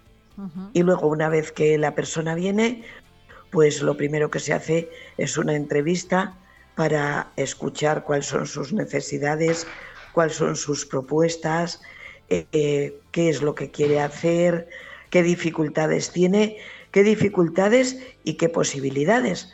Porque todo el mundo que viene mm, tiene muchas posibilidades también y tiene muchas dificultades. Entonces, valorando entre dificultades y posibilidades, pues se va viendo el camino que cada persona quiere tomar. Eso es lo siguiente que hacemos. En vista de eso, pues vemos por dónde podemos caminar y se les ofrece, claro, si vienen, pues porque tienen necesidad de un alojamiento, eso es, eso es lo básico, necesidad de un alojamiento, necesidad de alimento, necesidad de ropa, de ducha. Bueno, pues entonces eh, el tema de la alimentación, el tema de dormir, pues eso se gestiona en ese mismo momento. ¿eh? Hay personas también que vienen no para quedarse en alojamiento, sino que a lo mejor tienen dificultades en casa, pues de ducha, y, y entonces se les ofrece una ducha, aunque luego hacen todas las cosas en su casa, pero imagínate una persona que vive con el ingreso mínimo vital o cualquier renta de estas que se ha estropeado el calentador o que le pasa cualquier cosa o que tiene que comprar una medicina que no entra en la seguridad social, pues ya se ha distorsionado el presupuesto. ¿eh? Entonces, pues bueno, vienen a, a ducharse y luego van a su casa, otros vienen solo a comedor. Luego tenemos también servicio de peluquería un día a la semana, que también es muy importante y lo agradecen mucho el hecho de poder cortarse el pelo gratis. Eh, el servicio este de comedor de duchas externo. Eh, luego también tenemos un programa de empleo que cuando y talleres que cuando vemos que la persona puede tirar por ese camino, los derivamos también a, las compañeras de empleo. Bueno, pues y unos talleres que tenemos nosotras también. Bueno, pues una serie de cosas que intentamos dar respuesta a lo que nos plantean. Estas son las respuestas básicas. Luego hay necesidades de salud, necesidades a lo mejor de una cita en la seguridad social, necesidades de, juzgado, pues un montón de cosas que hay que ir gestionando también. Pero bueno, no quiero alargarme igual en una pregunta que a lo mejor tú tienes otras muy interesantes que hacer, que no, Irene. Que no solamente, no solamente prestáis servicio a la gente que está en la calle, ¿no? Que eso también es muy importante que, que se sepa. Sí, eh, nuestra función es persona sin hogar, pero cuando hay una persona, porque hay viviendas que no tienen, hay viviendas, aunque, no, aunque nos parezca mentira, hay viviendas que a lo mejor no tienen agua, ¿eh? pero pueden estar en la vivienda. Entonces, ahí eh, ofrecemos los servicios que no pueden tener en la casa, ¿eh? que es, por ejemplo, una ducha. Pero vamos, nuestro servicio fundamental es para las personas que no tienen hogar. Y estas que tienen, hay distintos tipos de hogar, hay no tener nada de hogar y hay tener, hay, se puede tener un hogar en condiciones no aptas del todo y ahí también vamos a, cubrir esa necesidad. ¿Cuántas eh, hay plazas suficientes, Manuela, para todos? Bueno, pues mira, en general sí que tenemos plazas para todos suficientes nos ha ocurrido en algún momento de, un boom, a lo mejor, no sé, pues algo especial. Entonces, si no contamos en un día con plazas, pues nos arreglamos con colchonetas o con lo que sea. ¿eh? Pero la verdad es que nunca hemos dejado a nadie en la calle por falta de sitio. ¿eh? Puede haber, pues porque a lo mejor no, no estén dispuestos a, a adaptarse al centro o no lo que sea, por otras circunstancias, pero por falta de espacio no. Manuela, ¿se puede salir de la calle? ¿Habéis conocido alguna persona que haya conseguido salir de la calle y dejar el albergue? Sí, sí, sí, bastantes personas. O sea, no todas las personas ni la mitad de las personas que vienen, pero tenemos muchas personas que encuentran un trabajo o, una prestación, eh, de, bien sea de de ingreso mínimo, de gerencia, de lo que sea una prestación.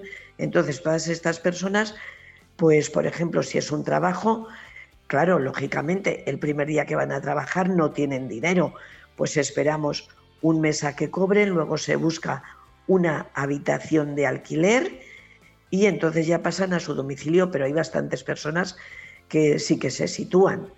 ¿Mm?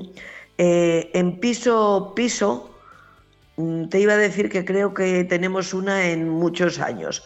Lo que se alquila generalmente son habitaciones en piso compartido, porque no da más de sí. Luego, cuando, por ejemplo, ya siguen trabajando y ya tienen algún mes más de trabajo, Entonces algunos sí que acceden a un pisito pequeño o algo así, pero en general lo primero es un piso compartido. ¿Qué edades? Que también entra ya sus dificultades, pero bueno. Sí, dime, porque, dime. Bueno, aunque por mucho que compartas piso, pues la vida está como está y, y desde luego Sí. que eh, todo cuesta. Em, Sí. ¿qué- ¿Cuáles son, cuál es la edad media de los usuarios del, del albergue? Bueno, pues la media estaría entre 45 y 60 por ahí. Pero el tema de las edades efectivamente es muy importante eh, porque detectamos muchas personas jóvenes, ¿eh? lo cual pues es preocupación. Es preocupación. Eh, muchas veces eh, el tema de las adicciones pues lleva a la calle. ¿eh? el tema de las incompetencias familiares, no digo por ser incompetentes, sino a lo mejor por caracteres o por cosas así, el tema de la enfermedad mental también. y y hay muchos jóvenes, pero cuando te hablo de jóvenes te hablo de 18, que es la edad mínima de estar aquí, de 18, por ejemplo, a 25. ¿eh? Y es preocupación que estas personas estén ya en la calle se intenta hacer todo lo posible. eh, cuando hay un tema de adicciones, por ejemplo, pues eh, estamos en contacto con, con entidades que son específicamente para curar esas adicciones. Pero claro, tiene que ser que la persona quiera salir. ¿m? Aquí hay dos cosas, esto sí que es muy importante. Hay dos cosas que tienen que ir de la mano, si no, no se sale, que son unas es el servicio que otras personas, otras entidades prestamos, pero una muy, muy, muy importante es que la persona quiera poner de su parte. Cuando estas dos cosas se unen, eh, hay muchas posibilidades de salir. Cuando una de las dos falla, hay muchas dificultades para salir, pero la persona tiene que querer y poner de su parte porque no podemos hacer nosotras, por ejemplo, un planteamiento a una persona si ella no quiere ese planteamiento o si ella no se plantea nada en ese momento. Pero cuando hay un consenso y cuando la persona quiere salir, se plantea las cosas, eh, pues todo lleva su proceso. Como si vamos al médico, pues también tenemos que esperar a una consulta, ¿no? Cuando la persona está en esa disposición, pues hay posibilidades de salir. ¿Cuán- ¿Cómo es la, el asesoramiento psicológico que se les da a estas personas para, pues lo que estás diciendo, ¿no? Eh, ayudarles a entrar eh, en razón y que, y que quieran salir de la situación que tienen. Bueno, nosotras desde aquí lo que hacemos es, es lo primero, lo que te decía antes, escuchar, ver qué es lo que quieren hacer, en qué momento están ¿eh? y ofrecer. Entonces, eh, se ofrecen pues distintas alternativas según las necesidades y ya cuando es un tema, por ejemplo, de, de adicciones del tipo que sea, de, de droga, de alcohol, de juego, de lo que sea, entonces ya ahí entran profesionales de otro tipo. Y lo que hacemos es poner a la persona en contacto con esos profesionales para que ellos sean los que guíen eh, el proceso de esta persona en conjunto con nosotras también.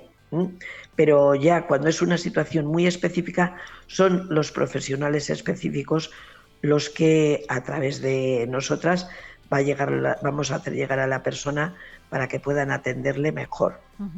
En el caso de la gente joven, Manuela, que lo, lo comentábamos antes, ¿qué, qué le puede hacer a, a u- a una persona joven terminar en la calle? Porque a, pri- a priori, pues una persona joven puede tener otras opciones, ¿no? Eh, pues acogerse a algún tipo de ayuda, solicitar becas o, o bueno, bueno, no sé, eh, no sé, me ocurren Pues, ahora mismo sí, más sí, opciones, sí. pero parece, es raro, ¿no? O sea, pensar... en- Eso, sí, sí.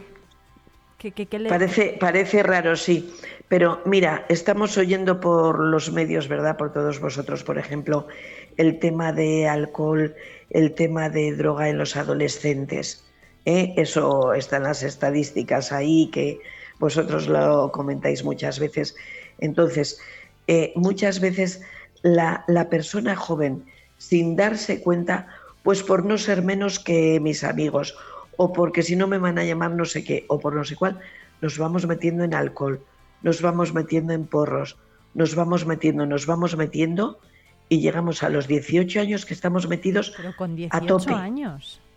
Con 18 años. Estamos metidos a tope. Y entonces, ¿qué pasa? Pues que ya hay conductas en la casa, pues, pues conductas agresivas, conductas de robo, conductas de, de mil cosas, ¿no? Que llega un momento en que pueden hacer la vida imposible en la familia. ¿m? Y entonces a veces no hay, no hay más remedio que o viven unos o vive el otro. Y hay muchas veces con gran dolor, eso es un dolor que a mí se me parte el corazón cuando veo llorar a los padres, a las madres, diciendo es que no podemos más, no podemos más, o sea, no podemos vivir de esta manera. Nos faltan cosas en casa, gritos, portazos, y entonces tienen que tomar la decisión de que alguien tiene que salir de allí. ¿Y quién es? Pues el que está metido en todo ese tinglao. Por eso mm, es muy, muy importante la educación de los desde niños, desde niños, porque todos estos generalmente pues llevan años con ese tema. ¿M? Y como tú dices, parece mentira, y es verdad, yo lo entiendo que parece mentira, pero, pero es verdad. Eh, bueno, para, para darles Oye, perdona, ¿sabes? Para darles- perdona Irene, un momento, eh, Sí, perdona un momento, que en este tema yo creo que no tenemos ni que culpabilizar a las familias porque están sufriendo un montón, ni culpabilizar a los jóvenes tampoco, que a lo mejor a los 13, a los 14 años les han invitado, ay, toma un porrito, no sé qué, no sé cuántos y venga, como tú, pero mira, yo fumo dos, tú fumas uno solo, vale, pues yo voy a ser más hombre o más mujer que tú. Y eh, entonces no es culpabilizar a nadie, es circunstancias que nos llevan. ¿Vale? Totalmente. Eh, bueno, para darles visibilidad habéis abierto este museo, el Museo Sin Hogar. ¿Quiénes son las, eh, las personas que han hecho las obras y durante cuánto tiempo han estado trabajando en ellas? Bueno, pues mira, llevan como un año eh, trabajando en todas las obras que hay allí. Esto lo iniciaron las, las personas sin hogar junto con técnicos de los programas de Burgos, Salamanca, Valladolid y León. Eh, Nosotros nos hemos añadido a ese carro, entonces nos estamos valiendo de lo que ellos han hecho y nosotros tenemos el reto de hacer algo también para ese museo. Pero bueno, eso lo vamos a ir viendo. Entonces, son mm, personas de la calle. Eh, ha sido una elaboración participativa de contar con sus, eh, con sus deseos, de contar cómo ellos verían un museo de una persona sin hogar, de cómo lo pondrían en marcha, de cómo. Entonces ha sido una tarea entre todos, ¿eh? porque realmente entre las personas que vienen a un centro de personas sin hogar, no quiere decir que todo el mundo sea porque está bebiendo un montón o porque no tiene cultura. Hay personas, aquí tenemos y hemos tenido personas con dos licenciaturas, personas hablando siete idiomas, personas que han sido mm, empresarios, mm, pero bueno, luego las circunstancias de la vida, eso se ve muy bien en el museo, las circunstancias de la vida nos hacen caer a veces en estas situaciones. ¿eh? Entonces, son obras que o han elaborado ellos totalmente o, o han reciclado de que han recogido de algún sitio, que han lavado, que han limpiado, que han reciclado y que están ahí. Pero todo está hecho por personas sin hogar y todo es reciclado o, o hecho totalmente. Nosotros contamos con poquitos medios económicos, entonces tratamos de, y por ecología también, pues tratamos de reutilizar. Sí. Manuela Merino es la responsable del albergue de, de Cáritas para personas sin hogar. Muchísimas gracias por atendernos. Y Oye, luego- decirte, oye, perdona un momentito, Irene, decirte que desde luego el museo, que vale la pena verlo, que es una experiencia que nos va a significar y que ojalá nos ayude a aparcar pues prejuicios que a veces tenemos eh, sobre estas personas y verles con toda su dignidad como uno de nosotros y que sus historias que están ahí puestas a ver si nos humanizan a todos. ¿eh? Pues y agradecer a los medios y a la ciudadanía de Palencia que la verdad nos ayuda un montón también y lo mismo que entidades. Pues ¿Eh? eh, dicho queda, Manuela, muchísimas gracias por atendernos e invitamos, por supuesto, a todos los oyentes que de Vive Radio a que visiten el Museo Sin Hogar en el Seminario Mayor en el centro de la capital. Todo el mundo sabe dónde está, así es que, Manuela, muchísimas gracias y esperemos que, que dé mucho que hablar sobre todo y que ponga encima de la mesa este problema, ¿no? De las personas que Eso sin es. hogar a veces parece que son invisibles, aunque todos los vemos todos los días. Muchas gracias. Eso es. Oye, pues muchas gracias a ti y enhorabuena por vuestra iniciativa de, de la radio nueva que tenemos en Palencia. ¿eh? Bueno, muchas gracias a ti, Manuela. Ya Venga, adiós, adiós. Sintonice Vive Radio. Adiós.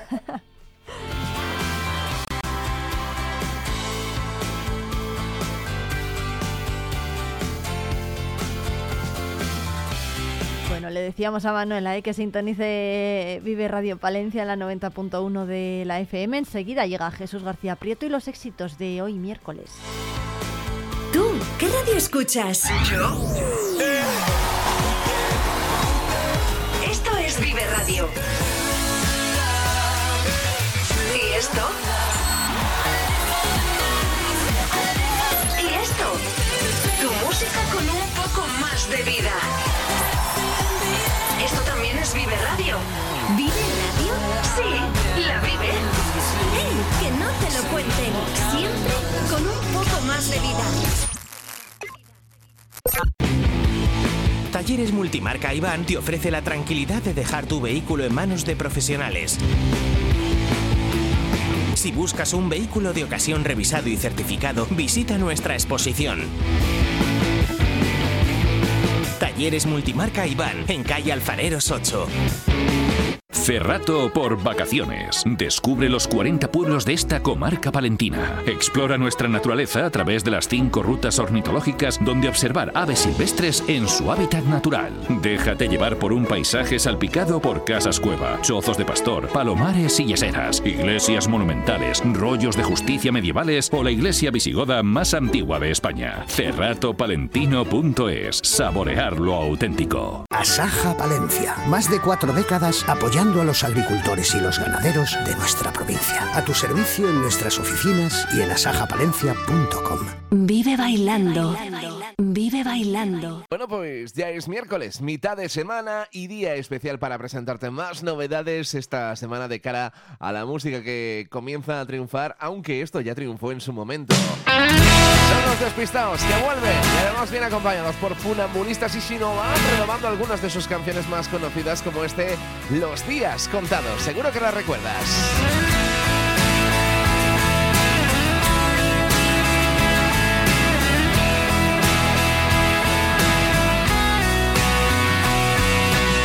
Una semana, mes de abril, 170 Noches y noches sin dormir, siempre tuvimos los días contados. Vimos muchas puestas de sol, amanecíamos siempre borrachos. Nunca decíamos adiós, nunca supimos que algo había empezado.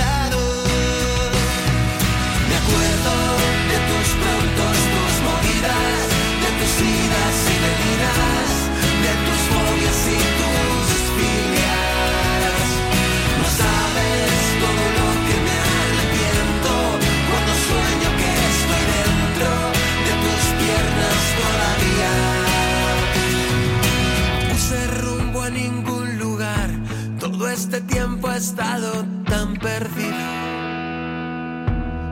Amigo de la soledad, soy como un caminante sin camino. Todo acabó y fue tan fugaz. No terminamos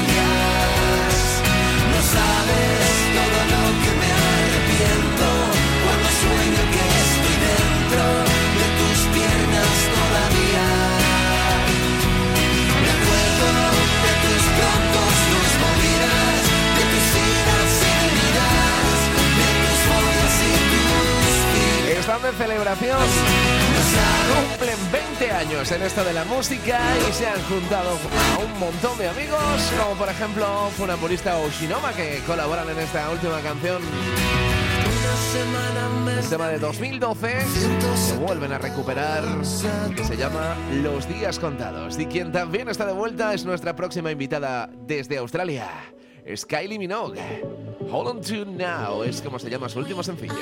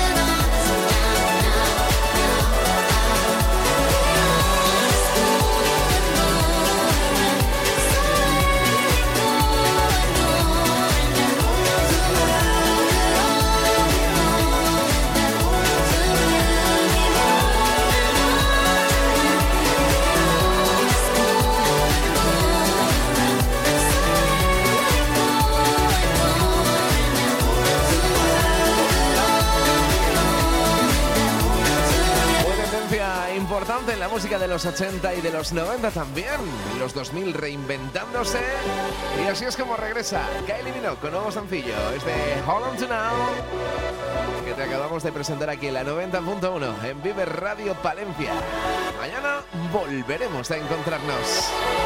Hasta entonces, que pases un feliz día. Adiós.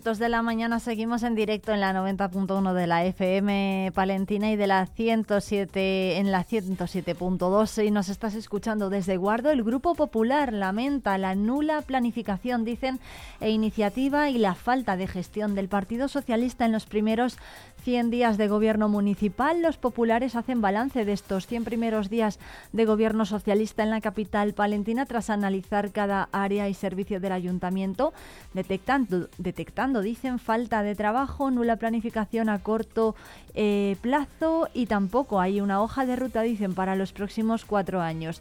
Además, tampoco dicen que se conoce nada sobre los avances de la mesa de acuerdo entre el Partido Socialista y Vamos Palencia, al margen de los titulares de los medios de comunicación y la presidenta provincial y el concejal en el Ayuntamiento de Palencia, Ángeles Armisen, y, y, Víctor Torres han pedido al equipo de gobierno que se ponga a trabajar y a colaborar con las distintas administraciones, dicen, para dar solución a los problemas diarios de los palentinos.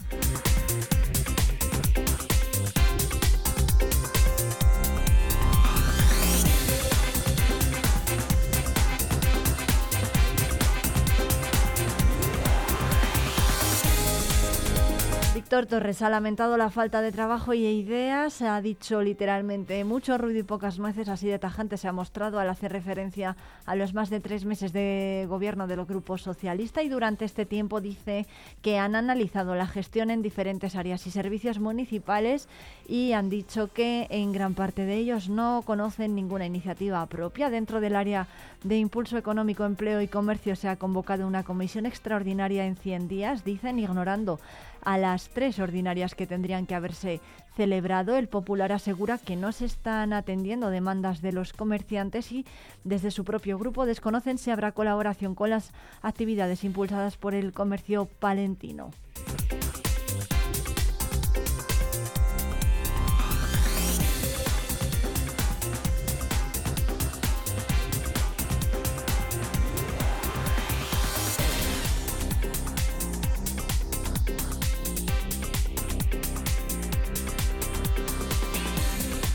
Eh, son algunos de los titulares que han trascendido después de esa rueda de prensa que tenía lugar a las 10 de la mañana en la sede del Partido Popular de Palencia, pero hay más asuntos que les podemos contar a esta hora. Con motivo del mes de la arquitectura se van a realizar diversas actividades organizadas por la delegación del Colegio de Arquitectos eh, de León en Palencia. La primera de ellas va a ser el día 2 de octubre, es el Día Mundial de la Arquitectura y en esa jornada se va a colocar la placa Docomomo en el edificio de la Caja de Ahorros y Monte de Piedad de Palencia. El acto va a finalizar con la lectura de un manifiesto y como decimos es una de las actividades enclavadas, enmarcadas en, esa, en ese Día Mundial de la Arquitectura. Recordamos que este tipo de edificios se, caracterizan por unas líneas sobrias ¿no? y que proliferaron sobre todo en la segunda mitad de los eh, en la segunda mitad del siglo XX aquí en Palencia podemos encontrar varios. Uno de ellos es el edificio de la Caja de Ahorros eh, de Palencia y también está, por ejemplo, el edificio del Cine Ortega.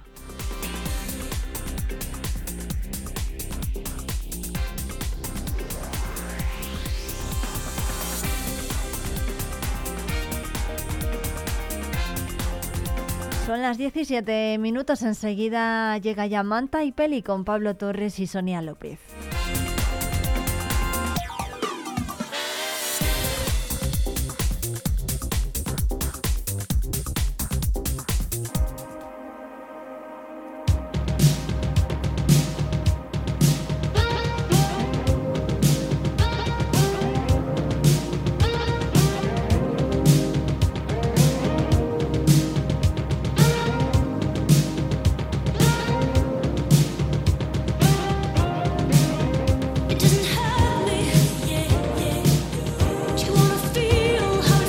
Llegamos ya a Manta en Vive Palencia, ese espacio en el que Sonia López y Pablo Torres nos traen todas las novedades que podemos encontrar en plataformas digitales, contenido audiovisual, series, películas, eh, para todos los públicos. Esto es muy importante también que la gente lo sepa en casa. ¿Qué tal, chicos? Hola, buenos bien. días. Bueno, eh, oye, que sois eh, unos intrépidos vosotros, ¿eh? De las plataformas, tenéis muchísimos títulos, ya nos habéis eh, enseñado muchas series la semana pasada y esta eh, vais a seguir contándonos los estrenos que, que está habiendo durante, bueno, pues este mes de septiembre, ¿no? Sí, ya estamos, ya se está terminando este mes y hay que echar un poco la vista atrás y ver que, que nos ha dejado cositas muy interesantes. Sí, ¿no? Por ejemplo, a ver, ¿qué? Bueno, por ejemplo, mm, Ajá. mezclando un poco la, la nostalgia con la novedad, la novedad porque se incorpora, vamos, se ha incorporado recientemente al, al catálogo de Netflix y la nostalgia porque no es nada nuevo, es la serie animada de Batman, la serie original de 1992 creada por Bruce Timm y Eric Radomski y que bueno, creo que es un icono de la generación de los 90 y sobre todo de los amantes de los superhéroes.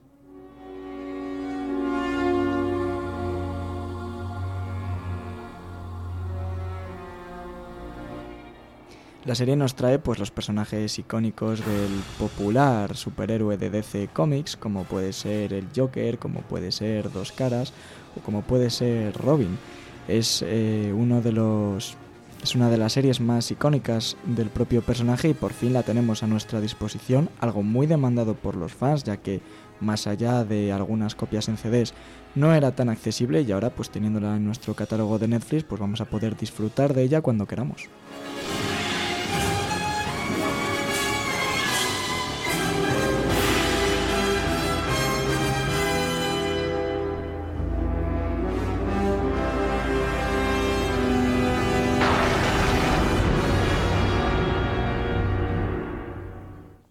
¡Qué pasada, ¿no? Pablo, tú esta la has visto. Hombre, estoy en ello, estoy en ello. Estás en todavía, ello, ¿no? Todavía queda. ¿Y qué te parece? ¿Te gusta? ¿Te está Ya tenía una pequeña noción de ella porque, claro, yo cuando era pequeño sí que pues algo había visto, alguna cinta tenía, pero la verdad que rememorarlo y poder volver a poder volver a disfrutarlo es, es un verdadero lujo. Bueno, más series eh, que habéis traído. Eh, me parece que habéis traído también Justified, Ciudad eh, Salvaje, ¿no, Sonia? Sí, Disney ha traído eh, esta nueva serie, eh, que es un drama policial basado en la novela de Elmore Leonard, Ciudad Salvaje.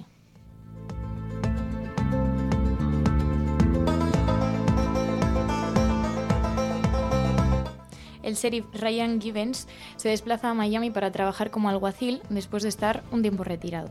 Su objetivo principal es cuidar a su hija, pero bueno, que poco a poco acaba siguiendo los pasos de un peligroso asesino conocido como el Salvaje de Oklahoma, que lleva años huyendo de la policía. Y bueno, pues para conseguirlo tiene que viajar a Detroit y enfrentarse a los problemas de su pasado.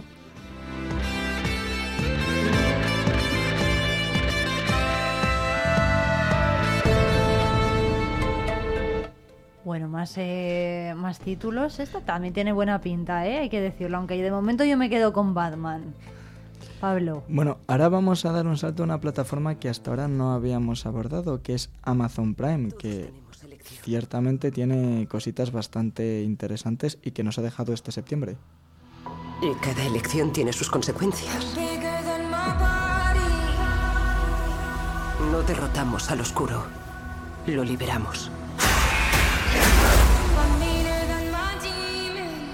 Nadie debería tener tanto poder.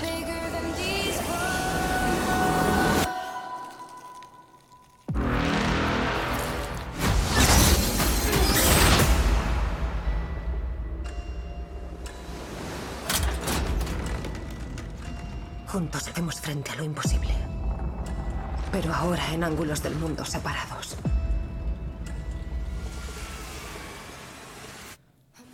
Lo que acabamos de escuchar es, y lo que seguimos escuchando, es el trailer de la segunda temporada de La Rueda del Tiempo que se estrenó el pasado 1 de septiembre. Esta serie es uno de los sellos fantasiosos de la plataforma de Amazon Prime, yo diría que junto a su otra serie icónica del mundo de la fantasía, la del Señor de los Anillos, y en este caso pues estrena su segunda temporada. Esta serie basada en la literatura fantástica de Robert Jordan nos presenta de nuevo las aventuras de los habitantes de Dos Ríos, la región ficticia y fantástica en la que está ambientada la serie. En este caso, nos presentará las aventuras de Rand y Moren, quien deberán encontrar nuevas vías para combatir el mal, siguiendo con la línea argumental que despidió la serie ya en su primera temporada. No queremos desvelar mucho más para aquellos que ni siquiera hayan empezado la serie, para que bueno, pues puedan disfrutarla desde cero y pues aprovechando que este mes les ha llegado la segunda entrega de la serie. Sino quienes sobreviven. Estoy harto de ser el palo en la rueda.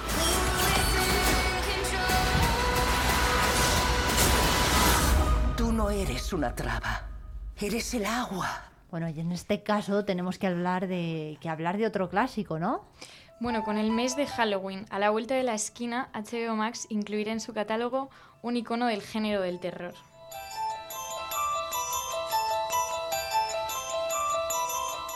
Bueno, ¿quién no reconoce esa música, no?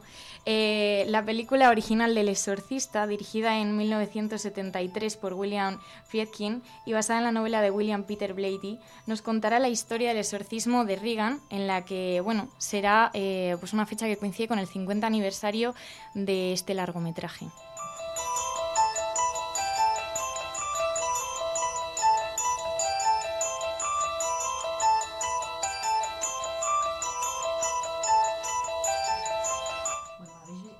Uy, que no se me escucha, por Dios.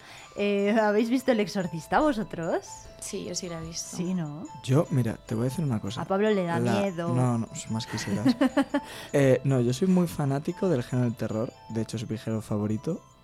Pero te voy a decir una cosa. Del Exorcista, la original no la he visto. No.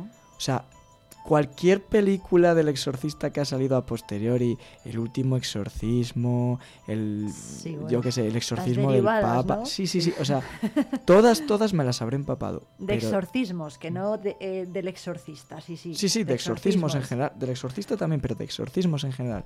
Pero justo la original es de esas películas que tengo en mis clásicos pendientes que no sé por qué, no sé, tampoco es falta de tiempo, simplemente que no Que sé, no. pero no la he visto. Bueno, pues eh, ahora tenemos ocasión ¿eh? para verla. Todos aquellos que no la hayan visto, que se la apunten. Además, estamos de aniversario, que yo creo que es una película que marcó un antes y un después ¿eh? en el género del, del terror, así que apuntado queda. Un clásico que ya está en Disney. Bueno, y otro título que, que habéis traído en Disney no está, eh, me parece, Está en- Sonia. llega a HBO. A HBO, HBO, HBO, Nos lo apuntamos bien en HBO, El Exorcista, que además cumple 50 años este, este 2023 o 24, no sé exactamente, pero bueno, este curso, sí, 2000, digamos. claro, 2023. 2023 es de, de todavía. 1973 la película. 73, madre mía. Eh, vale, de Continental, de Continental, ¿no? También tenemos. Correcto. Buenos días, señor Scott. Espero que su viaje no haya sido muy desagradable. De primera. El gerente del hotel ha solicitado el placer de su compañía. Bienvenidos al Continental. Esta es una gran institución. Forma parte de un tejido muy antiguo y sagrado. ¿Para qué me habéis traído? Pues esta miniserie está ambientada en el universo cinematográfico del asesino a sueldo John Wick, el popular John Wick, que bueno, para quien no lo sepa es el personaje principal de una saga de películas bastante conocida en el, en el séptimo arte. Y en este caso la serie nos pondrá en la piel del joven Winston Scott, en este caso interpretado por Colin Goodell, que se verá sumergido en la ciudad neoyorquina de los años 70 para enfrentarse a su pasado. Esta precuela de la emblemática cinta John Wick, Otro Día para Matar, que fue estrenada en el año 2014, servirá para conocer más el trasfondo del Hotel para Asesinos, un emblemático escenario que muchas escenas y gran parte de la trama argumental ha protagonizado en lo que viene a ser la historia del célebre asesino. Yaron. ¿Ha venido a vengarse? No, es una cuestión de justicia. Luz roja encendida. Y allá vamos.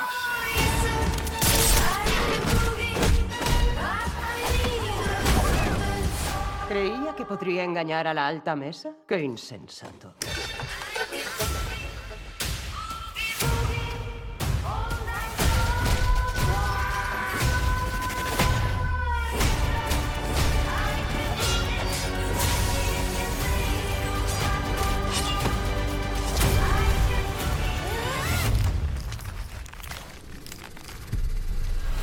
¿Te enteras?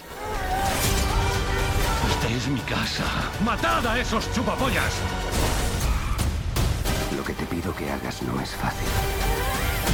Te ofrezco la oportunidad de decidir quién quieres ser. Estoy buscando al hombre del asco. Lo siento, no puedo.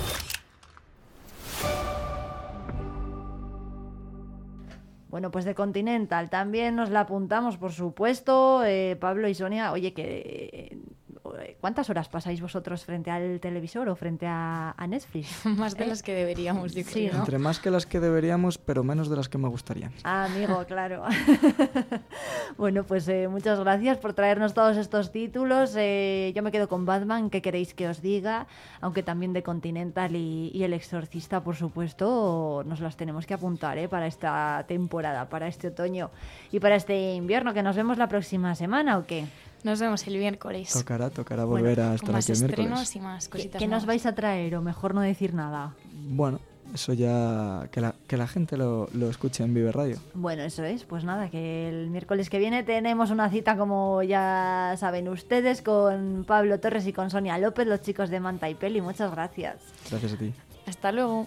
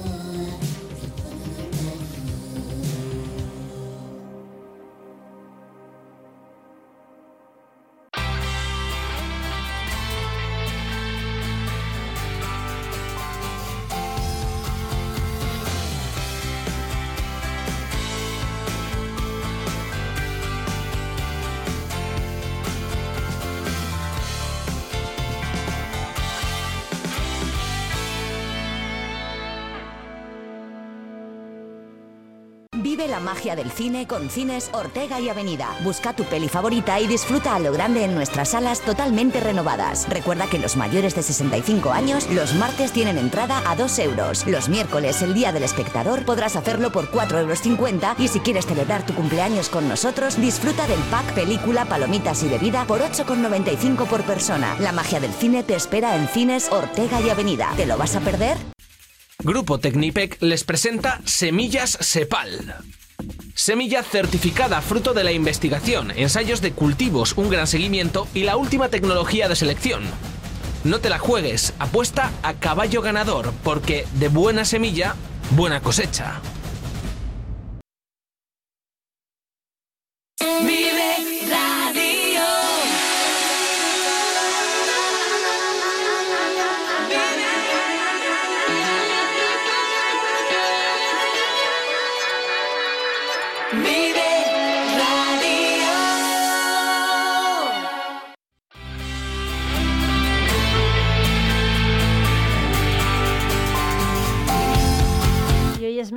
Así que toca, como siempre, viajar en la cápsula del tiempo con Clara Ausín.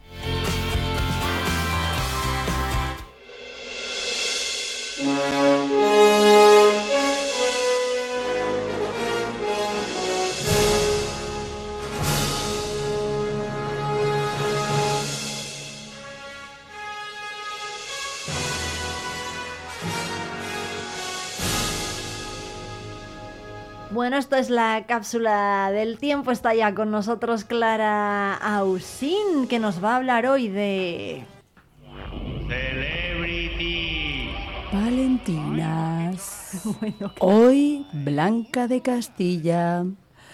Bueno, pues eh, Clara Ausín, muchísimas gracias por acompañarnos una vez más en Vive Radio Palencia, en Vive Palencia. Hoy vamos a hablar de, de Blanca de Castilla. Efectivamente, Irene. Hola, queridos radioyentes. Hoy vamos a nuestro espacio histórico artístico Personajes Palentinos, todo con mucha P de Palencia, para acercarnos un poco a la figura de Blanca de Castilla. Seguro que a más de uno le suena por el colegio, colegio filipenses, para empezar.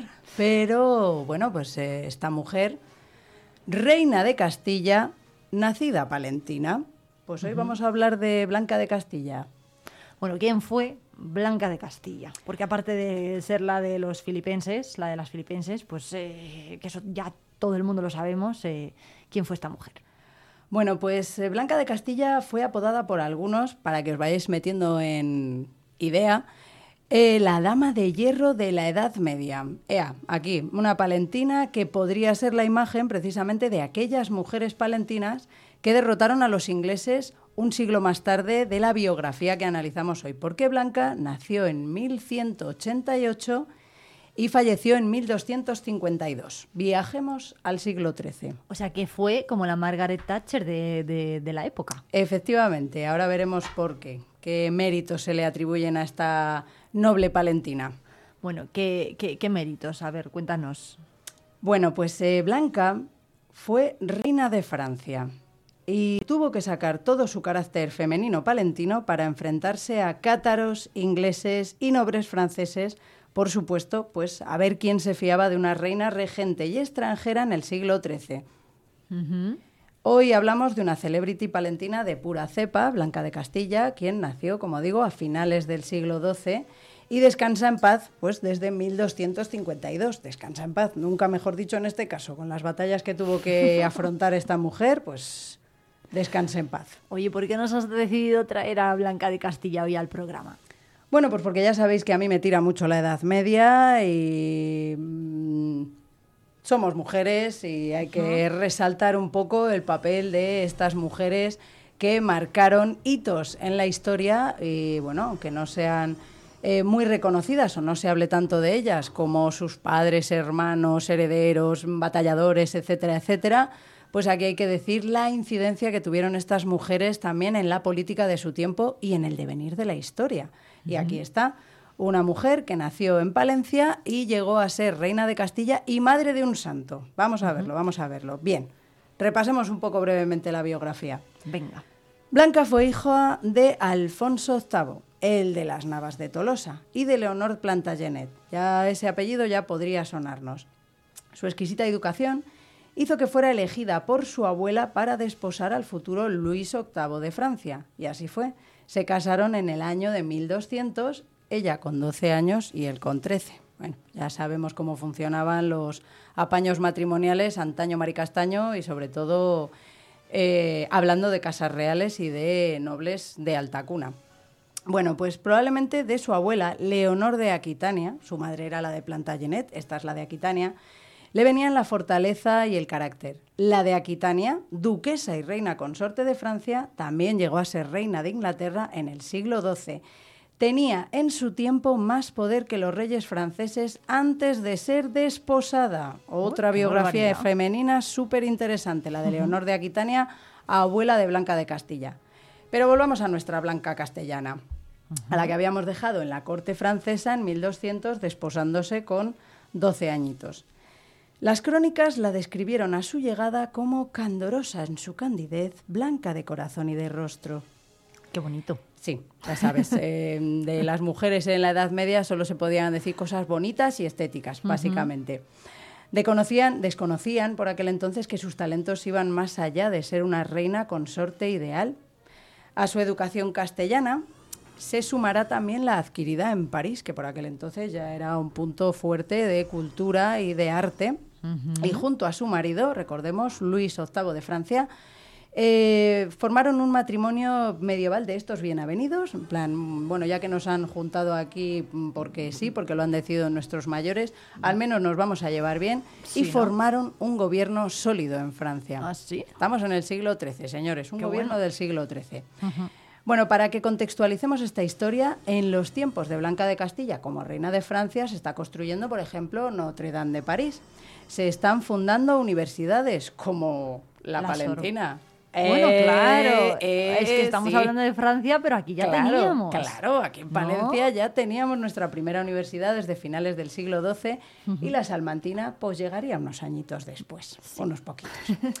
Por, su- por, por ejemplo, mm, seguimos contextualizando. Gengis Khan ha fundado el Imperio Mongol. ¿Alguien sabe. ¿Alguien sabe el dato aquel de que buena parte de un porcentaje, bueno, generoso de la actual población global mundial desciende de Gengis Khan? Venga ya. Venga, pues desde, los, desde el siglo XIII, ¿no? Pero bueno- Gengis Khan creando prole. Pero Blanca de Castilla no. No, Blanca de Entonces- Castilla en este caso no, que Gengis Khan acaba de aparecer en escena, todavía no le ha dado tiempo a tener a dejar su semilla en Castilla. Por eso. Bueno. Que nosotros los palentinos estábamos más protegidos en ese sentido. Sí, ¿Tú crees sí, que, sí, o, sí, o tú sí. crees que venimos de Mongolia? No, de nosotros de momento los musulmanes eran nuestros hermanos por Sí. aquel entonces, ¿no? Sí, o sea, sí. por aquel entonces la península ibérica está desintegrada en reinos de taifas y cristianos y el tío de Blanca, por ejemplo, Juan I de Inglaterra, más conocido como Juan sin tierra, era el de las aventuras de Robin Sí, Hood, es verdad. ¿vale? Sí, le estáis poniendo cara con la peli de Disney, ya, ya os veo. Eh, bueno, pues se las está viendo duras este Juan I de Inglaterra para sostener su reino a ambos lados del Canal de la Mancha, porque recordamos que por aquel entonces Francia e Inglaterra sí que eran primos hermanos y Francia tenía posesiones en Inglaterra, Inglaterra tenía posesiones en Francia, bueno, que estaba un poco compartido el gobierno franco-inglés. Un tiempo fascinante en el que Palencia se está, en Palencia se está transitando entre el románico y el gótico, por dar un apunte artístico, que es lo que a mí me gusta, ¿no? Nuestro románico palentino ahí está en pleno auge. Es cuando está lleno el norte de Palencia, bueno, toda la diócesis de Palencia está llena de esas pequeñas iglesias románicas de las que han sobrevivido, pues solo las que nos quedan allí al norte. Volviendo a Blanca. A Blanca le tocó lidiar precisamente con las batallas entre Francia e Inglaterra, es decir, entre su suegro y su tío por las posiciones inglesas en el continente europeo. Cuando el heredero al trono de Francia queda atrapado en Inglaterra y su padre, Felipe II el Augusto, se niega a auxiliarlo, es como, o sea, mm, se han quedado a tu hijo allí cautivo y tu padre dice, ya Bueno. va siendo hora de que te saquen las castañas del fuego solo, que para eso eres el rey heredero, ¿vale? El príncipe heredero. Bueno, pues se niega a auxiliarlo. Pues ¿qué hizo Blanca? Que ya os digo que se llevaban bien, que era un matrimonio bien avenido. Pues hizo presión amenazando con poner a sus hijos a merced de los prestamistas para lograr el dinero para ayudar a su marido. Es decir, ¿Qué dices? se planta delante del suegro y Sí. le dice, o me rescatas al marido, tu hijo, o yo doy en pago... O, o vendo a mis nietos, Vendo, a, tus vendo a nietos. tus nietos, herederos ellos, ¿eh? para conseguir el dinero para que yo pueda ir a rescatar a mi marido, tu hijo. ¿no? Pues así se, las gastaban en la Edad Madre Media. mía. Y- Exactamente. Y, lo hizo ella, ¿eh? Lo hizo ella. ¿Y qué pasó? Vamos. Mm, pues hija, que finalmente consiguió el dinero del monarca, aunque la expedición salió mal y Luis regresó porque había firmado la paz con Enrique III, el nuevo rey inglés, el sucesor de Juan sin tierra, ¿vale? Entonces, bueno, las cosas se arreglaron casi solas, nadie tuvo que pedir préstamos, nadie tuvo que vender a sus hijos y ningún padre perdió a su hijo también por el camino. Bueno, en 1223, Blanca y Luis ya son reyes de Francia, suben al trono francés, y tal era la complicidad de esta pareja que en el panorama geopolítico internacional por todos era sabido que si se quería algo de Francia había que ganarse el beneplácito de la reina. Ya sabemos, ¿no? ¿Quién lleva los pantalones dentro de casa? En este caso, dentro del palacio, dentro del castillo, lo que sea.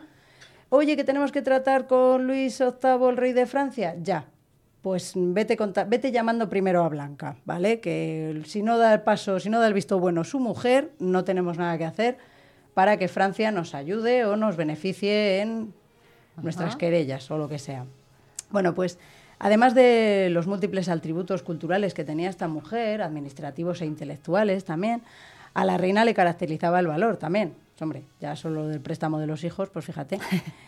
Doña Era- Blanca. era echada pa'lante, Era era muy ya. echada para adelante, por lo que te digo. O sea, es que esta Doña Blanca es la antecesora de las palentinas que le van a dar candela después al duque de Lancaster en el siglo XIV, esa batalla eh, de palentinas versus ingleses. Pero eso ya es otra historia. Ya hablaremos de ella también. Vale. Bueno, pues Doña Blanca acompañaba al rey en las batallas, por ejemplo, en las frecuentes disputas con los ingleses, reivindicando in situ sus derechos sobre las posesiones inglesas, o para recordar también a los de casa, a los nobles franceses, quiénes eran los gobernantes, algo similar al tanto monta monta tanto Isabel como Fernando de nuestros reyes católicos. Así que nuestra Blanca tenía presencia y mando en París, administrando el gobierno y las finanzas, los dineros, en ausencia de su marido. Pero de vez en cuando le acompañaba por el reino ejerciendo de máxima consejera. O sea, aquí no había válidos, como nos pasó a nosotros con los Austrias, sino que para eso ya estaba la reina. El caso es que este reinado conjunto no duró más que tres años. Fijaros, se habían casado en 1223, pues en 1226 Luis fallece. Y Blanca tuvo que ponerse rápidamente a buscar aliados para sí misma y para su hijo Luis, a quien el rey ya había designado heredero en el lecho de muerte. Menos mal, porque es que las cosas en la Edad Media funcionaban así, o sea, tú eres la reina, aquí está tu hijo, príncipe heredero, en el caso de Francia, el delfín de Francia, pero, ay amiga, como se muera el rey y el rey no haya dejado bien escrito, bien decretado que su hijo es el heredero, eh, tú y tus hijos os podéis ir a la beneficencia porque lo mismo los nobles se hacen con el poder. Es decir, que la situación de una reina viuda solía ser delicada. Claro, porque ella no podía, una, una reina viuda no llegaba nunca a ser reina. ¿O- o Podía, podía llegar a ser, o sea, a lo mejor no oficialmente, pero dependiendo de los apoyos que tuviera de la alta nobleza, pues podían seguir ejerciendo tranquilamente o tenían que estar eh, vigilándose todo el rato las espaldas, que siempre era así, pero en el caso de, en algunos casos, bueno, pues había reinas que podían ejercer libremente, pero por lo general tenían que andarse siempre con cuidado, porque la, la- sombra de las conspiraciones estaba siempre ahí. Entonces, eh, bueno, pues Blanca tuvo que lidiar también, o sea, no ya tanto con las disputas inglesas, aquello ya quedaba más calmado, pero sí que le tocó lidiar con el catarismo, con una herejía que se alzó en el sur de Francia por aquellas fechas, a finales del siglo XII, principios del siglo XIII. Entonces había auténticas revoluciones, eh, guerras, batallas civiles entre hermanos. Y, y luego tuvo que andar siempre calmando a la nobleza y recordando quién, quién era ella para que, para que no se la quitaran del puesto y la desterrasen, ¿no? Porque es que podían acabar, como digo, en la Claro. beneficencia. El caso es que finalmente Luis IX llegará a ser rey, su hijo, y uno famoso para la historia, no solo de Francia, sino de la historia universal, porque a este rey se le conoce como el rey San Luis. La Iglesia lo canonizó en el mismo siglo XIII, en 1297, poco después de su fallecimiento, debido a que el hombre había llevado una vida piadosa, a sus luchas en las cruzadas y a la fundación de múltiples conventos por toda Francia, destacando, por ejemplo, la construcción de la Saint-Chapelle, esa maravilla Anda. del gótico francés que nos vuelve locos, donde depositó las reliquias de la Pasión de Cristo. Se trajo, entre otras cosas, esa corona de espinas que hace unos años intentaban salvar de la quema de Notre Dame. Ay, es verdad. Exactamente. Bueno, pues fue el hijo de Blanca de Castilla, San Luis, el rey Luis IX, rey de Francia, quien eh, fue canonizado en ese mismo siglo. Y bueno, y es que era de aquellos reyes que todavía estaban en plenas eh, luchas en las cruzadas. Bueno, pues la vida casi ascética de San Luis, esto es una vida excesivamente humilde, que llevó este rey de Francia, se debió a la educación de su madre, esta dama ca- te- castellano-cristiana, ¿dónde las haya? Nuestra bueno. Blanca de Castilla. Claro que sí. Oye, pues eh, Clara Usín, muchísimas gracias por traernos hoy a Blanca de Castilla, esa figura de la que estamos tan bien orgullosos ¿eh? desde Palencia y que todos eh, conocíamos, de todo, a todos nos sonaba, pero oye, que tú nos has eh, contado su historia estupendamente bien, así que nos vemos Ya sabéis. la próxima semana. Vamos a conocer la biografía de todas las calles de Palencia. Muchas gracias. Un placer.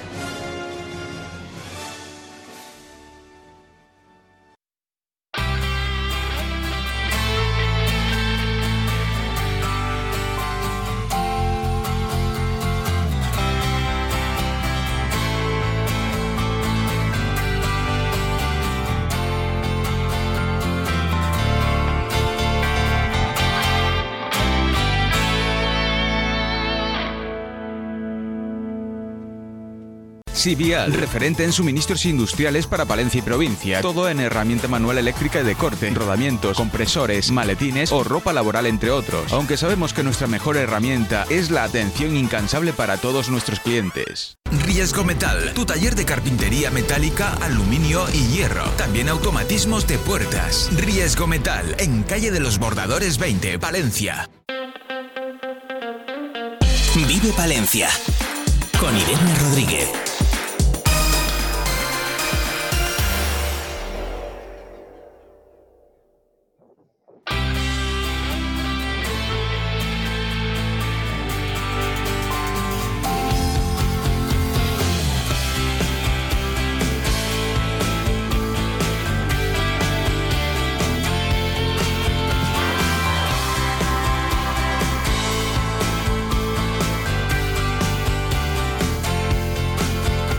42 minutos de este miércoles 27 de septiembre, un día en el que tenemos que volver a conectar con el norte de la provincia porque este fin de semana se han celebrado unas jornadas de puertas abiertas en el yacimiento de Huerta eh, Barona y de ello vamos a hablar eh, porque desde el Ayuntamiento de Aguilar de Campo, a través de la Concejalía de la Concejalía de Cultura y del Instituto Monte Bernorio de, Estudio- de Estudios de la Antigüedad del Cantábrico se ha organizado esa jornada a este yacimiento del que vamos a hablar con uno de sus principales impulsores y arqueólogos. Les estamos hablando de Quechu Torres. Eh, José Francisco, buenos días, ¿qué tal?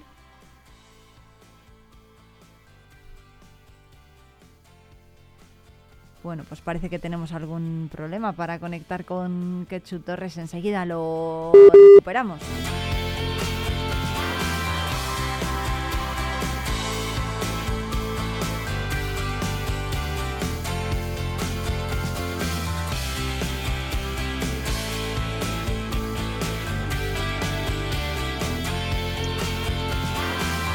Sí, oye. Les estábamos hablando de que íbamos a conectar con Quechu Torres y creo que nos escucha ya al otro lado del teléfono. Buenos días. Hola, buenos días. Bueno, oye, ¿qué tal fueron las, las, eh, las visitas el otro día, este fin de semana?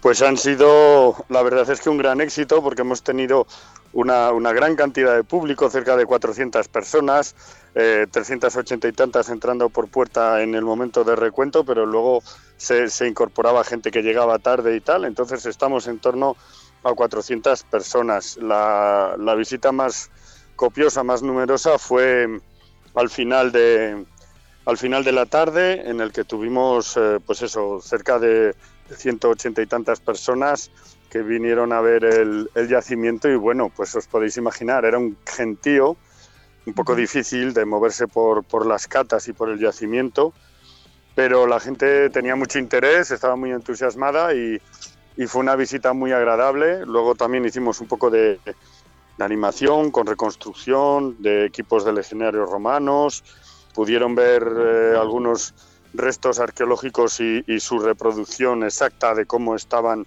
cuando esos objetos y esas piezas estaban en vida y muy bien, la gente muy contenta. Qué bien, ¿por qué es tan importante para el norte de la provincia de Palencia este, este yacimiento y cuál es el hallazgo más importante que habéis en- encontrado en las últimas campañas de excavación? Me parece que las termas, ¿no? Sí, sin duda alguna las termas. A ver, Huerta Barona es muy importante en una provincia que tiene yacimientos importantísimos.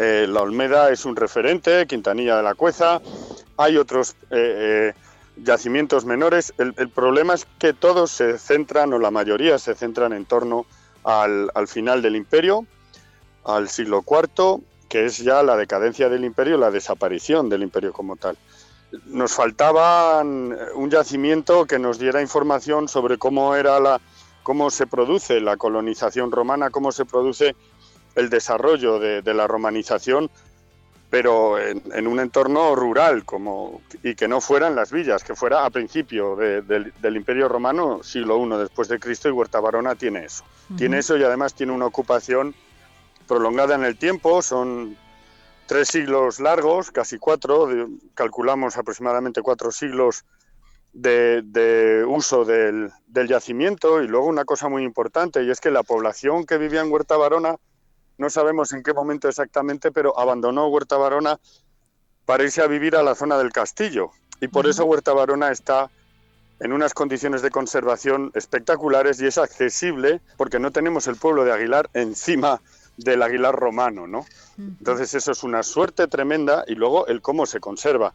El que hayamos tenido la suerte de que en los tres grandes zonas de sondeo que nosotros elegimos después del georradar aparecieran eh, las termas, que ha sido un hallazgo al principio inesperado, pero que los materiales nos lo avisaron eh, con tiempo, quiero decir que varias campañas antes de, de encontrar físicamente las termas ya teníamos ladrillos y ya teníamos materiales que apuntaban en esa dirección. Y fue para todos una satisfacción enorme que eso se cumpliera y ahora mismo estamos excavando las termas, no están excavadas del todo, pero el público las puede ver cómo es esa estructura ¿no? de calefacción de los baños calientes, ¿no? de los baños por hipocausis y, y bueno, eh, y lo que queda por descubrir, porque Huerta Barona todavía nos dará muchas alegrías, sin duda alguna. Claro, eh, hablabas de ese suministro, de, de, esa canalización de aguas, es otro de lo, de la, otra de las infraestructuras, ¿no? Que se pueden ver muy bien, el suministro, el sistema de suministro de agua y de evacuación de aguas residuales. ¿Cómo está, cómo están ahora mismo esos restos?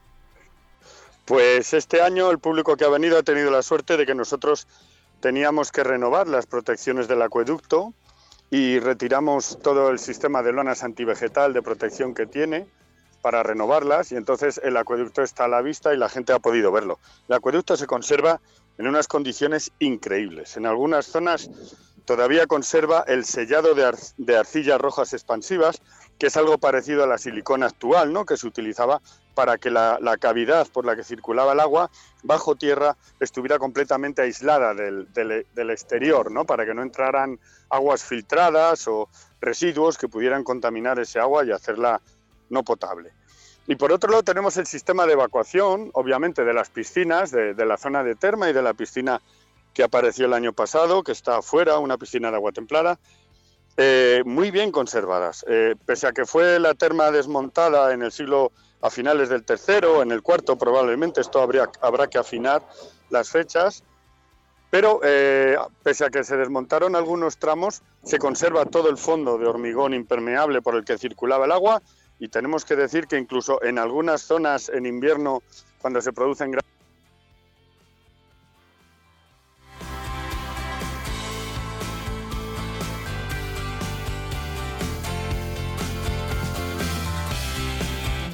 creo que hemos perdido de momento la conexión con Quechu, que no sé si nos escucha. Quechu, Estoy, aquí ya otra vez, sí, Ah, estoy aquí vale. ya otra vez.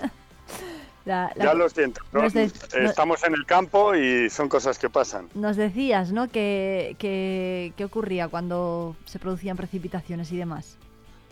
Bueno, pues aquí lo que nos está pasando es que cuando llueve copiosamente o, tenemos en invierno gran acumulación de agua, esas, canalizaciones de aguas residuales romanas cumplen su función perfectamente. Ese es el nivel de conservación que tienen. Es increíble.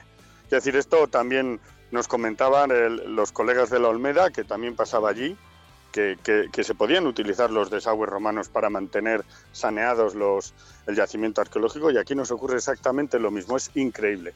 También lo que se ve con esa, con esa infraestructura hidráulica es que los romanos tenían perfectamente planificada la construcción de los edificios y la planta de, de este, de, este, de, esta- de este núcleo, de este pueblo, porque el acueducto está debajo del edificio de la terma. Es lógico porque la terma necesita tener una captación de agua directamente del acueducto.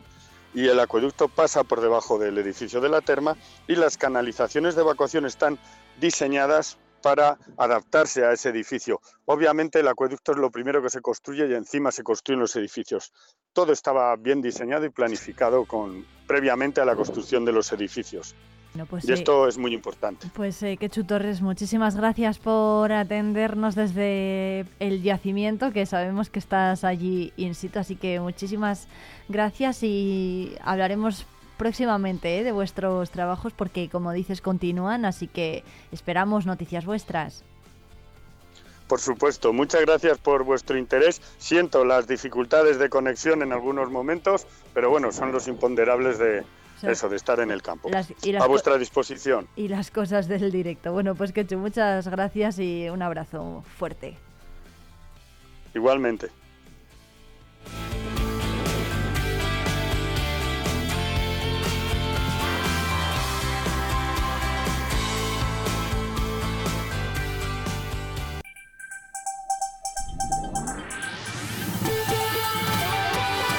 Noticias.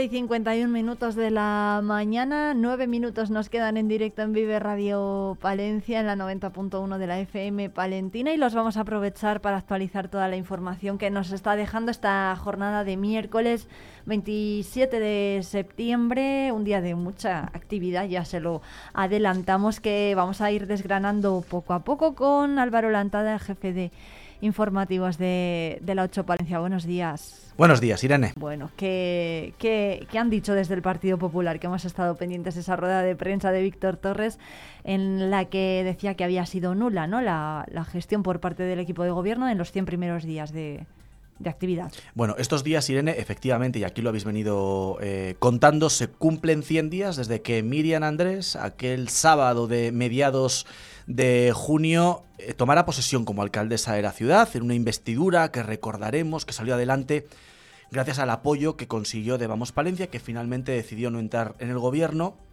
pero sí apoyar la, la investidura, ¿no? Hoy lo que vamos a hacer en este informativo aprovechando el informativo de la 8 Palencia, también lo trasladaremos a las 2 en Vive Radio en nuestro boletín, aprovechando, Irene, que el Partido Popular comparecía para hacer balance de estos 100 primeros días.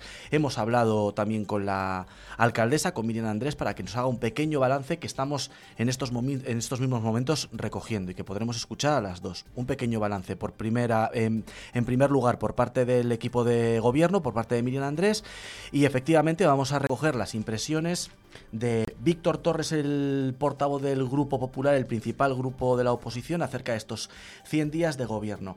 ¿Qué es lo que dicen? Pues palabras textuales. Nos dicen desde el Partido Popular mucho ruido y pocas nueces.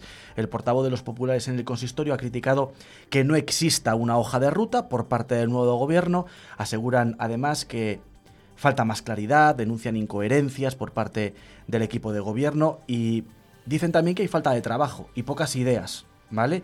Es un poco el resumen de esa comparecencia que acaba de terminar hace muy poquitos minutos en el Partido Popular de, de Palencia. Bueno, pues eh, de ello vamos a hablar eh, además también aquí en Vive Radio en las próximas horas. Así que muy pendientes también de lo que diga la alcaldesa. Bueno, son reacciones que además se han ido produciendo durante estos días porque Rodrigo San Martín, el concejal de Izquierda Unida Podemos, También hacía su propio balance, hecho- sí. Ya había hecho también balance. Eh, oye, hay más cosas eh, porque va a comenzar la campaña de vacunación de la gripe. Ya se anunció ayer eh, desde la Consejería de Sanidad. Empieza el día 3 de octubre para las personas eh, mayores que estén en residencias y el día 10 para la población en general, ¿no? Eso es, esas son las fechas. 3 de octubre en residencias de mayores, 10 de octubre para la población en general. Y no solo eso, y hablando de vacunación, porque el 1 de octubre también empieza la campaña de vacunación contra la bronquiolitis, Irene, que ya sabes que es uno de los virus que más visitas a urgencias genera durante el verano entre los más pequeños. Ya hay un fármaco para prevenir esta enfermedad en los niños que se va a administrar a partir del 1 de octubre, como decíamos. En su pico más alto, fíjate Irene, en noviembre del pasado año la bronquiolitis no bajó de los 1.500 casos por cada 100.000 habitantes, ¿vale? Así que hoy en las noticias les vamos a contar también cómo se va a administrar este, este fármaco, pues que afecta a muchos niños y que genera muchos quebraderos de, de cabeza a los padres, Irene. Totalmente. Bueno, y hay otra cuestión de la que también habéis estado muy pendientes, que es esa operación policial con 16 detenidos. Se ha saldado así y ocurría en la madrugada del lunes al martes. Eh, una gran operación ¿no? por parte de la policía aquí en Palencia. Sí, la crónica local nos deja, eh, en primer lugar, la reunión de la Mesa del Diálogo Social en el Ayuntamiento, que está en estos momentos reunida y que también podremos contar si hay alguna conclusión a partir de las dos, Irene. Y efectivamente, en el apartado de sucesos, esa macrooperación, pues la Policía Nacional detuvo. Fue durante la madrugada del lunes al martes, ¿vale? Al menos a 16 personas en esa operación contra el tráfico de drogas se ha desarrollado en la capital y en algunos municipios del Alfoz, como es el caso de Villalobón. Los escenarios en la ciudad fueron la zona de San Pablo y la zona de Santa Marina, ese barrio que esos barrios que están pegados uno, uno y el otro, y también el famoso barrio del Carmen, donde los vecinos han estado denunciando las últimas semanas que hay eh, situaciones de inseguridad que generan preocupación. Bueno, hay al menos siete domicilios registrados en estas zonas de la ciudad y de la provincia y se han incautado importantes mm, cantidades de droga, ¿vale? Es una noticia que nos hacemos eco de la publicación de Diario Palentino porque todavía no hay una comunicación oficial por parte de la Policía Nacional que entendemos que la habrá en breve o en los próximos días. De momento nos hacemos eco del titular que contaba hoy Diario Palentino. Pues eh, otra cosa que de la que hemos estado pendiente también es la mesa del diálogo social. Se ha reunido hoy en el ayuntamiento, ¿no? También- A las dos podremos ver qué es lo que qué es lo que trasciende. qué es lo que trasciende, ¿no? Pues sí, De- porque me parece que era ahora a las, ah, Ahora a las mismo, 12 en sí. punto. O sea, que se está reuniendo ahora mismo la mesa de diálogo eh, social. Y en deportes, hoy ha habido rueda de prensa. También lo escucharemos aquí en Vive Radio Palencia de Agustín Ubal. Previo al partido del viernes, veremos a ver qué, qué trasciende también de esa rueda de prensa que está ocurriendo ahora mismo también en, en el Thunder Palencia. Bueno, pues sobre todo iré los preparativos, ¿no? De es. cara al importante partido de este viernes. Ya sabemos que el Thunder se enfrenta al campeón de la Liga Endesa, de la Liga de la CB de la pasada temporada, al Fútbol Club Barcelona. Así que, pues, pues bueno, esas primeras impresiones, ¿no? Y los preparativos, tanto de las instalaciones como del cuerpo técnico y de los jugadores para este choque que va a tener lugar el próximo viernes a las 7 de la tarde. Estaremos muy pendientes, Irene, porque, bueno, es uno de esos grandes partidos del ACB que, que estábamos esperando en, en Palencia, ¿no? Porque viene el campeón de liga de la pasada, de la pasada temporada y, y bueno, seguro que el pabellón va a estar... eh, va a estar Bien, pues, pues repleto de actividad y de, y de ganas y de baloncesto, ¿no? Y de, bueno, pues, pues, pues un día distinto. Totalmente, totalmente que sí, desde luego que, desde luego que sí. Independientemente del resultado, todos estamos esperando ver al Thunder Palencia enfrentarse a uno de los grandes de la ACB, como es el Barça. Así que, bueno, todos nuestros ánimos también van para ellos. Y habéis estado también en una exposición que se ha inaugurado ¿no? en, el, en el Museo del, de Arqueológico, en el Museo de Palencia. es un poco parte de la crónica social. Esa, esa exposición que se, que se ha inaugurado, estamos también en estos momentos. Siempre el Ecuador de la mañana, Irene, ¿verdad? Es el momento en el que están sucediendo las cosas, ¿no? A los oyentes les contamos lo, lo que ha pasado, ¿no? Pero, pero todo esto lo contaremos también. En ¿eh? El, en el boletín de las 2 y en los es. informativos de la 8. Y aparte, Irene se ha presentado, eso sí, esta mañana a primera hora el certamen de teatro del Camino de Santiago que todos los años tiene lugar en Carrión de los Condes, ¿vale? Eh, bueno, se ha dado cuenta de las actividades que va, que va a haber, un total de ocho compañías que van a desfilar por, por el teatro de Rabí Don Sentop y que, bueno, que va a traer a compañías destacadas a- hasta la provincia de Palencia en ese certamen que también es un clásico en la zona del Camino de Santiago. Totalmente, es verdad que sí, y además hay muchísimo nivel, ¿eh? lo hacen muy bien. Sí, ahí en- sí, sí, sí. En Carrión de los Condes. Eh, oye, por cierto, hoy es el Día Mundial del Turismo. Eh, así que desde aquí animamos a todos los eh, oyentes a que se den un paseo por Palencia. Además, pueden aprovechar para visitar los monumentos que están abiertos eh, en Palencia Capital. Y los el- centros turísticos, Irene, los centros y los turísticos centros municipales. turísticos. Eso es, eso es. Además, el ayuntamiento lo ha, lo ha difundido de una forma un poco especial, ¿no? Estos, estos días, recordando que están abiertos esos espacios. Es la oportunidad perfecta para visitar el Museo del Románico en la Huerta Guadián, por ejemplo, o visitar el centro de interpretación de Victorio Macho en lo más alto del Cristo Velotero, que siempre es una- un, buen plan. Totalmente. Y además hay visitas guiadas gratuitas a la ciudad eh, desde hoy a las 12, por ejemplo, y también a las 6 de la tarde. Son las 12 en punto.